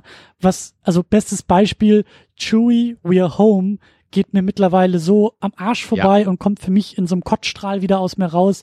Das brauche ich nicht mehr, das will ich nicht mehr. Und ich will genau das jetzt nicht irgendwie noch in einer Star Trek-Serie sehen, wo ein ergrauter oder theoretisch ergrauter Jean-Luc Picard, weil er keine Haare mehr hat, der die ganze Zeit durch die Gegend stolpert, wie so ein alter gebrochener Mann und sagt, I'm too old for the shit. Und daneben sind irgendwie alle Figuren, die auf ihn reagieren und sagen, wer bist du eigentlich, alter Mann? Und er sagt, oh, eigentlich ich war früher mal, es gibt, brauche ich nicht, will ich nicht. Und deswegen Ich habe ich früher ein mal bisschen 50 zurückhaltend. Remans auf einem Schiff alleine erschossen. Das bin ich. Ja. so, so, so ungefähr. Aber da warst du noch nicht mal geboren, da habe ich hier schon das Universum Genau. fünfmal gerettet. Hm, Und ich hatte meinen guten Kollegen Data dabei und dann kommt so eine Ja. Traumsequenz. Jean-Luc McLean. Ja, genau das. Ja. Nee, ich, ich, ich, ich bin da wirklich, ich bin da vorsichtig, ich bin da zwiegespalten. Das kann funktionieren. Ich glaube nicht, dass es funktionieren wird, oder zumindest nicht für mich. Ähm, aber also die Neugier, bei den alten Serien mal reinzuschauen und da mein Verständnis zu gewinnen, die ist da. Die, die Neugier, das Interesse bei den aktuellen, bei den neuen Serien ist auch da. Mich interessiert jetzt Voyager, Deep Space Nine, Enterprise, die interessieren mich deutlich weniger, einfach weil mir da diese Bezugspunkte fehlen. Also da wäre dieser Einstieg für mich über die Filme also schwieriger. Ähm, ja, Ja, mit Deep Space Nine würde ich da auch nicht anfangen, be bevor du jetzt andere Star Trek Serien geguckt Ja. hast. aber da würde ich definitiv lieber mit der alten oder mit TNG anfangen. Genau, genau. Wie gesagt, Interesse ist da. Ähm, ich bin mal gespannt, wie so das nächste Jahr zeitlich bei mir aussieht. Also ähm, ich habe ja auch eine sehr große Mission vor mir, aber vielleicht kann man in der Zeit, während man irgendwie Baby hält, auch äh, äh, Star Trek schauen. Mal gucken. Das ist doch ein schöner Plan. Ja, TNG Übrigens- durch Kinderaugen. Star Trek Picard wird unter anderem produziert von Alex Kurtzman, also einem Mitglied der Abrams Gang, und Ah. Akiva Goldsman, dem Autor von Batman und Robin. Gut, Ja, das hättest du auch kann ja gleich am Anfang sagen können. Das, ja. ich bin raus. Warum habe ich den Trailer überhaupt geguckt? Ja. Ja. ähm, ja, also ich gucke mir die paar, ersten paar Folgen an, aber ich erwarte davon nichts. Ich entdecke gerade mit Trek am Dienstag Next Generation für mich. Ähm, ja, da habe ich Freude dran und das wird mich auch noch die nächsten Jahre beschäftigen, weil die ja jede, jede Woche eine Folge durchnehmen und da werde ich noch lange beschäftigt sein und das ist vielleicht mein einziges Star Trek Fandom so die nächsten, nächsten Jahre, bis dann irgendwann mal CBS Paramount, die jetzt übrigens wieder fusioniert sind, dann endgültig pleite sind und irgendjemand mal äh, die Rechte bekommt, der damit auch umgehen kann. Äh, frag mal bei Disney. Vielleicht solltest du dir jetzt schon mal das Disney Plus Abo auf Lebenszeit klicken, dann, äh, dann klappt das auch. äh, nee, also die hoffentlich nicht. Keine Ahnung. Vielleicht können sie ja zu, zu Sony gehen. Oder so. Dann nochmal Ja, überleg versuchen. mal, Disney könnte all die alten Schauspieler wieder aus dem Computer holen. Leonard Nimoy. Und James Dean. Genau. Ja, das auch noch. Ja. Äh, ja. Na gut. Naja. Gucken, ob wir auch noch einen, einen Film von Tarantino kriegen zu Star Trek. Oder ich, ich weiß immer noch nicht, was es damit auf sich hat. Aber diese Gerüchte geistern ja weiter durchs Netz. Ne? Ja, da gab's diese Gerüchte, das war aber alles bevor CBS und Paramount wieder fusioniert sind. Also ich glaube, das war eher so, wir werfen jetzt alles mal an die Mhm. Wand und sagen, wir entwickeln gerade übrigens zehn verschiedene Serien und fünf verschiedene Filme, unter anderem mit Quentin Tarantino und dann, oh ja, jetzt fusionieren wir, ja, jetzt äh, gibt's keine Neuigkeiten mehr zu diesen vielen Serien und Filmen, die wir übrigens geplant haben. Kleine Parallele zu ähm, Lucasfilm und Disney. Ähm, Lucas wollte ja das gleiche Geld haben für den Verkauf von Lucasfilm an Disney wie ähm, Pixar bekommen hatte. Und da meinten die Disney-Leute, also Bob Iger, so zu ihm, äh, Entschuldigung, Pixar, die entwickeln gerade irgendwie drei Filme. Du hast übrigens keinen einzigen und dann kann man nächsten Tag wieder so, ja, ich habe übrigens angefangen, Skripte für Episode 7, 8 und 9 zu schreiben. Wir fangen jetzt mit der Produktion an, so. äh, und dann hat er noch den Preis da hochgetrieben, bis er dann irgendwann unter anderem mit Disney-Aktien so, ich glaube, annähernd den Wert von Pixar bekommen hatte. Aber stimmt, stimmt, ja. da ist jetzt die Autobiografie von Bob Iger rausgekommen, der immer noch Disney-Chef ist, aber der eigentlich gedacht hat, dass er jetzt nicht mehr Disney-Chef ist und sozusagen eine Klammer um seine ganze Karriere bilden wollte. Und da hat er ganz viele Sachen erzählt, wie das so mit George Lucas gelaufen ist. Äh, und äh, das war, war sehr interessant. Ähm, ja, wie das mit den Treatments war und wer, wer da an welchem Punkt was entschieden hat und wie das eigentlich enden sollte und was dann auch Lucas von The Force Awakens, Entschuldigung, gedacht hat. Äh, das war, das war sehr interessant. Ja. Also Ich dachte, wir blicken in eine ungewisse Zukunft. Ich, ich, Kann Ja. man, glaube ich, so sagen. Und ich dachte, du schließt jetzt irgendwie den Bogen zu Star Trek. So, Lucas ist irgendwie zu Disney gegangen und wollte Star Wars verkaufen und wollte den Preis von Pixar. Und Disney guckt Boah. Lucas an und sagt, du kriegst den Preis von Star Trek, du kriegst hier 20 Millionen von uns und fertig. So. Lukas hat doch jetzt wieder Geld, er kann doch Star Trek, er kann auch Paramount und CBS jetzt aufkaufen und dann kann Lukas mal Star Trek probieren. Vielleicht wäre das. Ja, das, das wäre eine super Idee, glaube ich auch. Ja, dann dürft ihr euch aber nicht mehr über Verfolgungsjagden beschweren, Jungs. Dann ist, äh, dann geht das nicht mehr. Ich glaube, George Lucas war einfach immer nur der Falsche für Star Wars. Das war das Problem. Er muss einfach andere Sachen machen, die ihm seine kreativen Ideen besser zutage bringen. Was haltet ihr davon, wenn Jar Jar Binks auf der Brücke wäre? als erster Offizier. Oh, das ist wundervoll. Ja. Na gut. Äh, wir können ja noch weiter irgendwie äh, so abseits dieser Sendung noch äh, spekulieren und vielleicht auch den einen oder anderen Pitch schreiben, den wir dann auch irgendwie, äh, ich weiß nicht, wo dieser Paramount-Berg steht, aber irgendwie können wir das ja auch mal dahin sticken. Muss ja irgendwie außerhalb Steht auf Hawaii. sein. Ah, okay. Äh, wir Aber ihr wollt auf jeden Fall raus. auch, ihr wollt ja auf jeden Fall auch noch weitermachen dann mit den neuen Filmen. ne? Die haben wir ja damals auch schon mal besprochen. Haben wir nicht mal so ein Double Feature gemacht, als Into Ja. Darkness neu, neu war? Ja, glaube ich. Genau, die wir beiden habt ihr besprochen, aber den, den allerletzten nicht mehr. Genau den nicht. Also, Genau. Gesehen habe ich sie auch alle. Also den, den dritten habe ich auch irgendwann dann nochmal nachgeholt. ja, da war ich dabei. Stimmt. Die haben wir zusammen geguckt. Ja, stimmt, ja klar. Privat, ja. Ich erinnere mich. Ja, ich erinnere Weißt du mich. noch früher, wenn wir mal erwähnt haben in der Sendung, dass wir irgendeinen Film privat äh, geguckt haben, dann kam mal in den Kommentaren, ey, wieso habt ihr keine Sendung dazu gemacht? Und so, ja, Entschuldigung, wir gucken auch manchmal so einen Film. Ja, es ist nicht so, dass ihr hier so 100% als Publikum mitbekommt von den Filmen, die wir gucken. Ja. Ja. Das wäre vielleicht nochmal irgendwie für Patreon und Steady ähm, ein, ein, ein Thema. Alles, was wir gucken, wird irgendwie verpodcastet. Ja. Also gucke ich mal, ob ich dann auch noch mal wieder vorbeikomme irgendwann oder so. Genau. Oder ob ich bei Erstmal- Into Darkness dann auch noch dazu komme und damit wir noch mal richtig abranten können. Erstmal ist ja Ja. ohnehin Ja. jetzt ein bisschen äh, Baby-Thema und äh, wenn, wenn, Genau. äh, wie war das noch? Äh, äh, to boldly go where no, No one has gone before. Ja, naja, ich glaube, viele sind schon da gewesen, aber ich zumindest noch nicht. Also erstmal wird es sehr viel darum gehen, aber wenn, wenn da so die ganze Pause und auch, ähm, ja, wenn das Babythema ein bisschen äh, äh, reifer geworden ist, dann äh, werden wir auf jeden Fall auch mit Star Trek wieder weitermachen. Also es gibt auch eine Folge bei TNG, wo Data eine Tochter hat. Also Ja. da äh, könntest du dich vielleicht ein bisschen inspirieren lassen. Absolut. Äh, Das ist perfekt für die Kommentare. Erziehungstipps aus Star Trek-Serien nehme ich je, jederzeit an, egal ob von äh, Klingonen, Remulanern, äh, Druiden, ja. ist mir alles egal. Ich nehme alles. Und das Schöne an der Data-Folge mit der Tochter ist, also es ist erst ein geschlechtsloses Wesen und er lässt sie dann entscheiden, das Wesen Stimmt, entscheiden, welches Geschlecht äh, das Wesen annehmen will. Ja. Sehr gut, sehr gut. Äh, schreibt am besten nochmal in die Kommentare, welche Folge aus welcher Staffel das war. Äh, unbedingt. Unbedingt. Äh, gut, dann lasst mich aber trotzdem noch ein paar äh, Sätze hier sagen, bevor wir jetzt hier auf Stopp drücken, denn ihr sollt natürlich sehr gerne bei uns auch auf die Website gucken und auch in den Kommentaren äh, tatsächlich schauen, nicht nur Erziehungstipps abgeben, sondern vielleicht auch so eure, naja, eure Erlebnisse mit Star Trek, eure Erlebnisse mit Star Trek Nemesis, vielleicht auch eure Spekulation und Erwartung auf die neue Picard-Serie. Das geht alles am besten unter secondunit-podcast.de, weil da gibt's einen Beitrag zu diesem Podcast und da könnt ihr euch dann noch ein bisschen durchklicken und äh, mit uns auch noch weiter über den Film quatschen oder auch über diesen Podcast. Dann gibt's ja auch noch, ähm, gibt's denn eigentlich noch? Doch, den gibt's noch, den Mate-Schrank, oder? Ja, ich bin jetzt wegen Doktorarbeit nicht mehr viel dazu gekommen, aber mein Abgesang auf Star Trek Discovery und dass ich diese Serie nicht weiter äh, sehen werde, habe ich äh, dort veröffentlicht. Ja.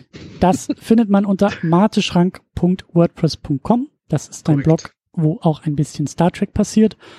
Und ich glaube, das sind erstmal alle wichtigen Adressen und Stationen in diesem Netz. Ich sage auf jeden Fall schon mal vielen Dank fürs Mitdiskutieren und fürs Zuhören und äh, ja, bis zum nächsten Mal. Ahoi. Ja, von mir ebenso. Ähm, haltet noch mal die Augen offen bei uns bei Second Unit. Vielleicht gibt's dieses Jahr noch einen Podcast mit mir, aber ohne dich, Christian. Das Mhm. besprechen wir nämlich gleich auch noch mal hinter den Kulissen. Mhm. Gucken wir mal. Und äh, zu Star Wars kriegen wir es ja vielleicht dann auch noch hin, irgendwas zusammen zu machen. Also das Second Unit Jahr ist noch nicht vorbei. Ne? Gucken Genau. wir mal wieder auf der Seite rein.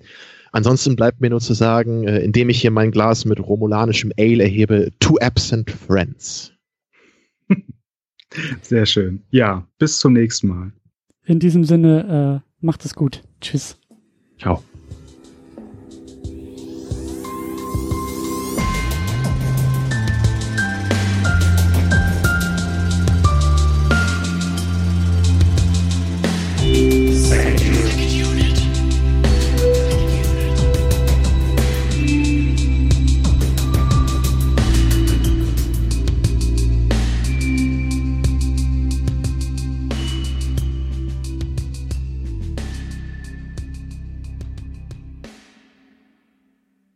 Die Second Unit ist das Ergebnis harter Arbeit. Der Podcast kostet Zeit, er kostet Energie, er kostet Geld. Deshalb könnt ihr unsere Arbeit auf Patreon und auf Steady unterstützen. Viele, viele wunderbare Menschen machen das bereits. Jonas Mapace, Rochus Wolf, Alex, James Vermont, Cedric Schmidt, Michi W., Jan Reppin, Fabian Yu und Matthias Denecke. Darüber hinaus könnt ihr auch das Second Unit Premium Paket abonnieren. Das kostet 5 Dollar bei Patreon oder 5 Euro bei Steady. Second Unit Premium gibt euch einen Blick hinter die Kulissen. In der State of the Unit erzähle ich euch einmal im Monat, was hinter den Kulissen geplant wird, was gerade so abgeht und was in den nächsten Wochen ansteht. Das gibt's einmal als Video, das gibt's auch als Audio. Darüber hinaus erhaltet ihr im Premium-Paket Zugang zu den Livestreams. Ihr könnt also, während wir unsere Second Unit aufnehmen, live dabei sein, zuhören und kommentieren. Außerdem erhaltet ihr auch einmal im Monat ein weiteres Format zusammen mit Tamino, das wir einfach nur Pre-Show nennen. In diesem Format plappern wir uns ein wenig warm für die eigentliche Sendung und reden über alle möglichen Dinge, sehr oft auch filmspezifisch, aber auch Dinge, die uns im Alltag nerven oder erfreuen. Viele wunderbare Menschen nutzen bereits das Premium-Paket. Das sind Tahiti Su, Sultan of Swing, Markus Halmitschlager, David X. Noack, Florian Primel, Stefan Gianferrari, Stefan Druwe, Rike The Midlist, Playstar, Christian Schmickler, Jota, Steve Geiler, Ulf P., Inge, Stefan Manken, Jan, Timo Gerdau, Alucard, Nils Otte, Christopher und Frank, Anna Gerke, Dom Karnitsch, Christiane Attich, Lars Rühmann, Sonja Bethgejele, Sebastian, Anne-Kathrin Pache-Wilke und Erik Mülling. Darüber hinaus könnt ihr auch das Doppelte für das Premium-Paket ausgeben, wenn ihr sagt, das ist es mir wert. Das machen Thomas Jaspers und Niklas Römke. Euch allen ein großes, großes Dankeschön.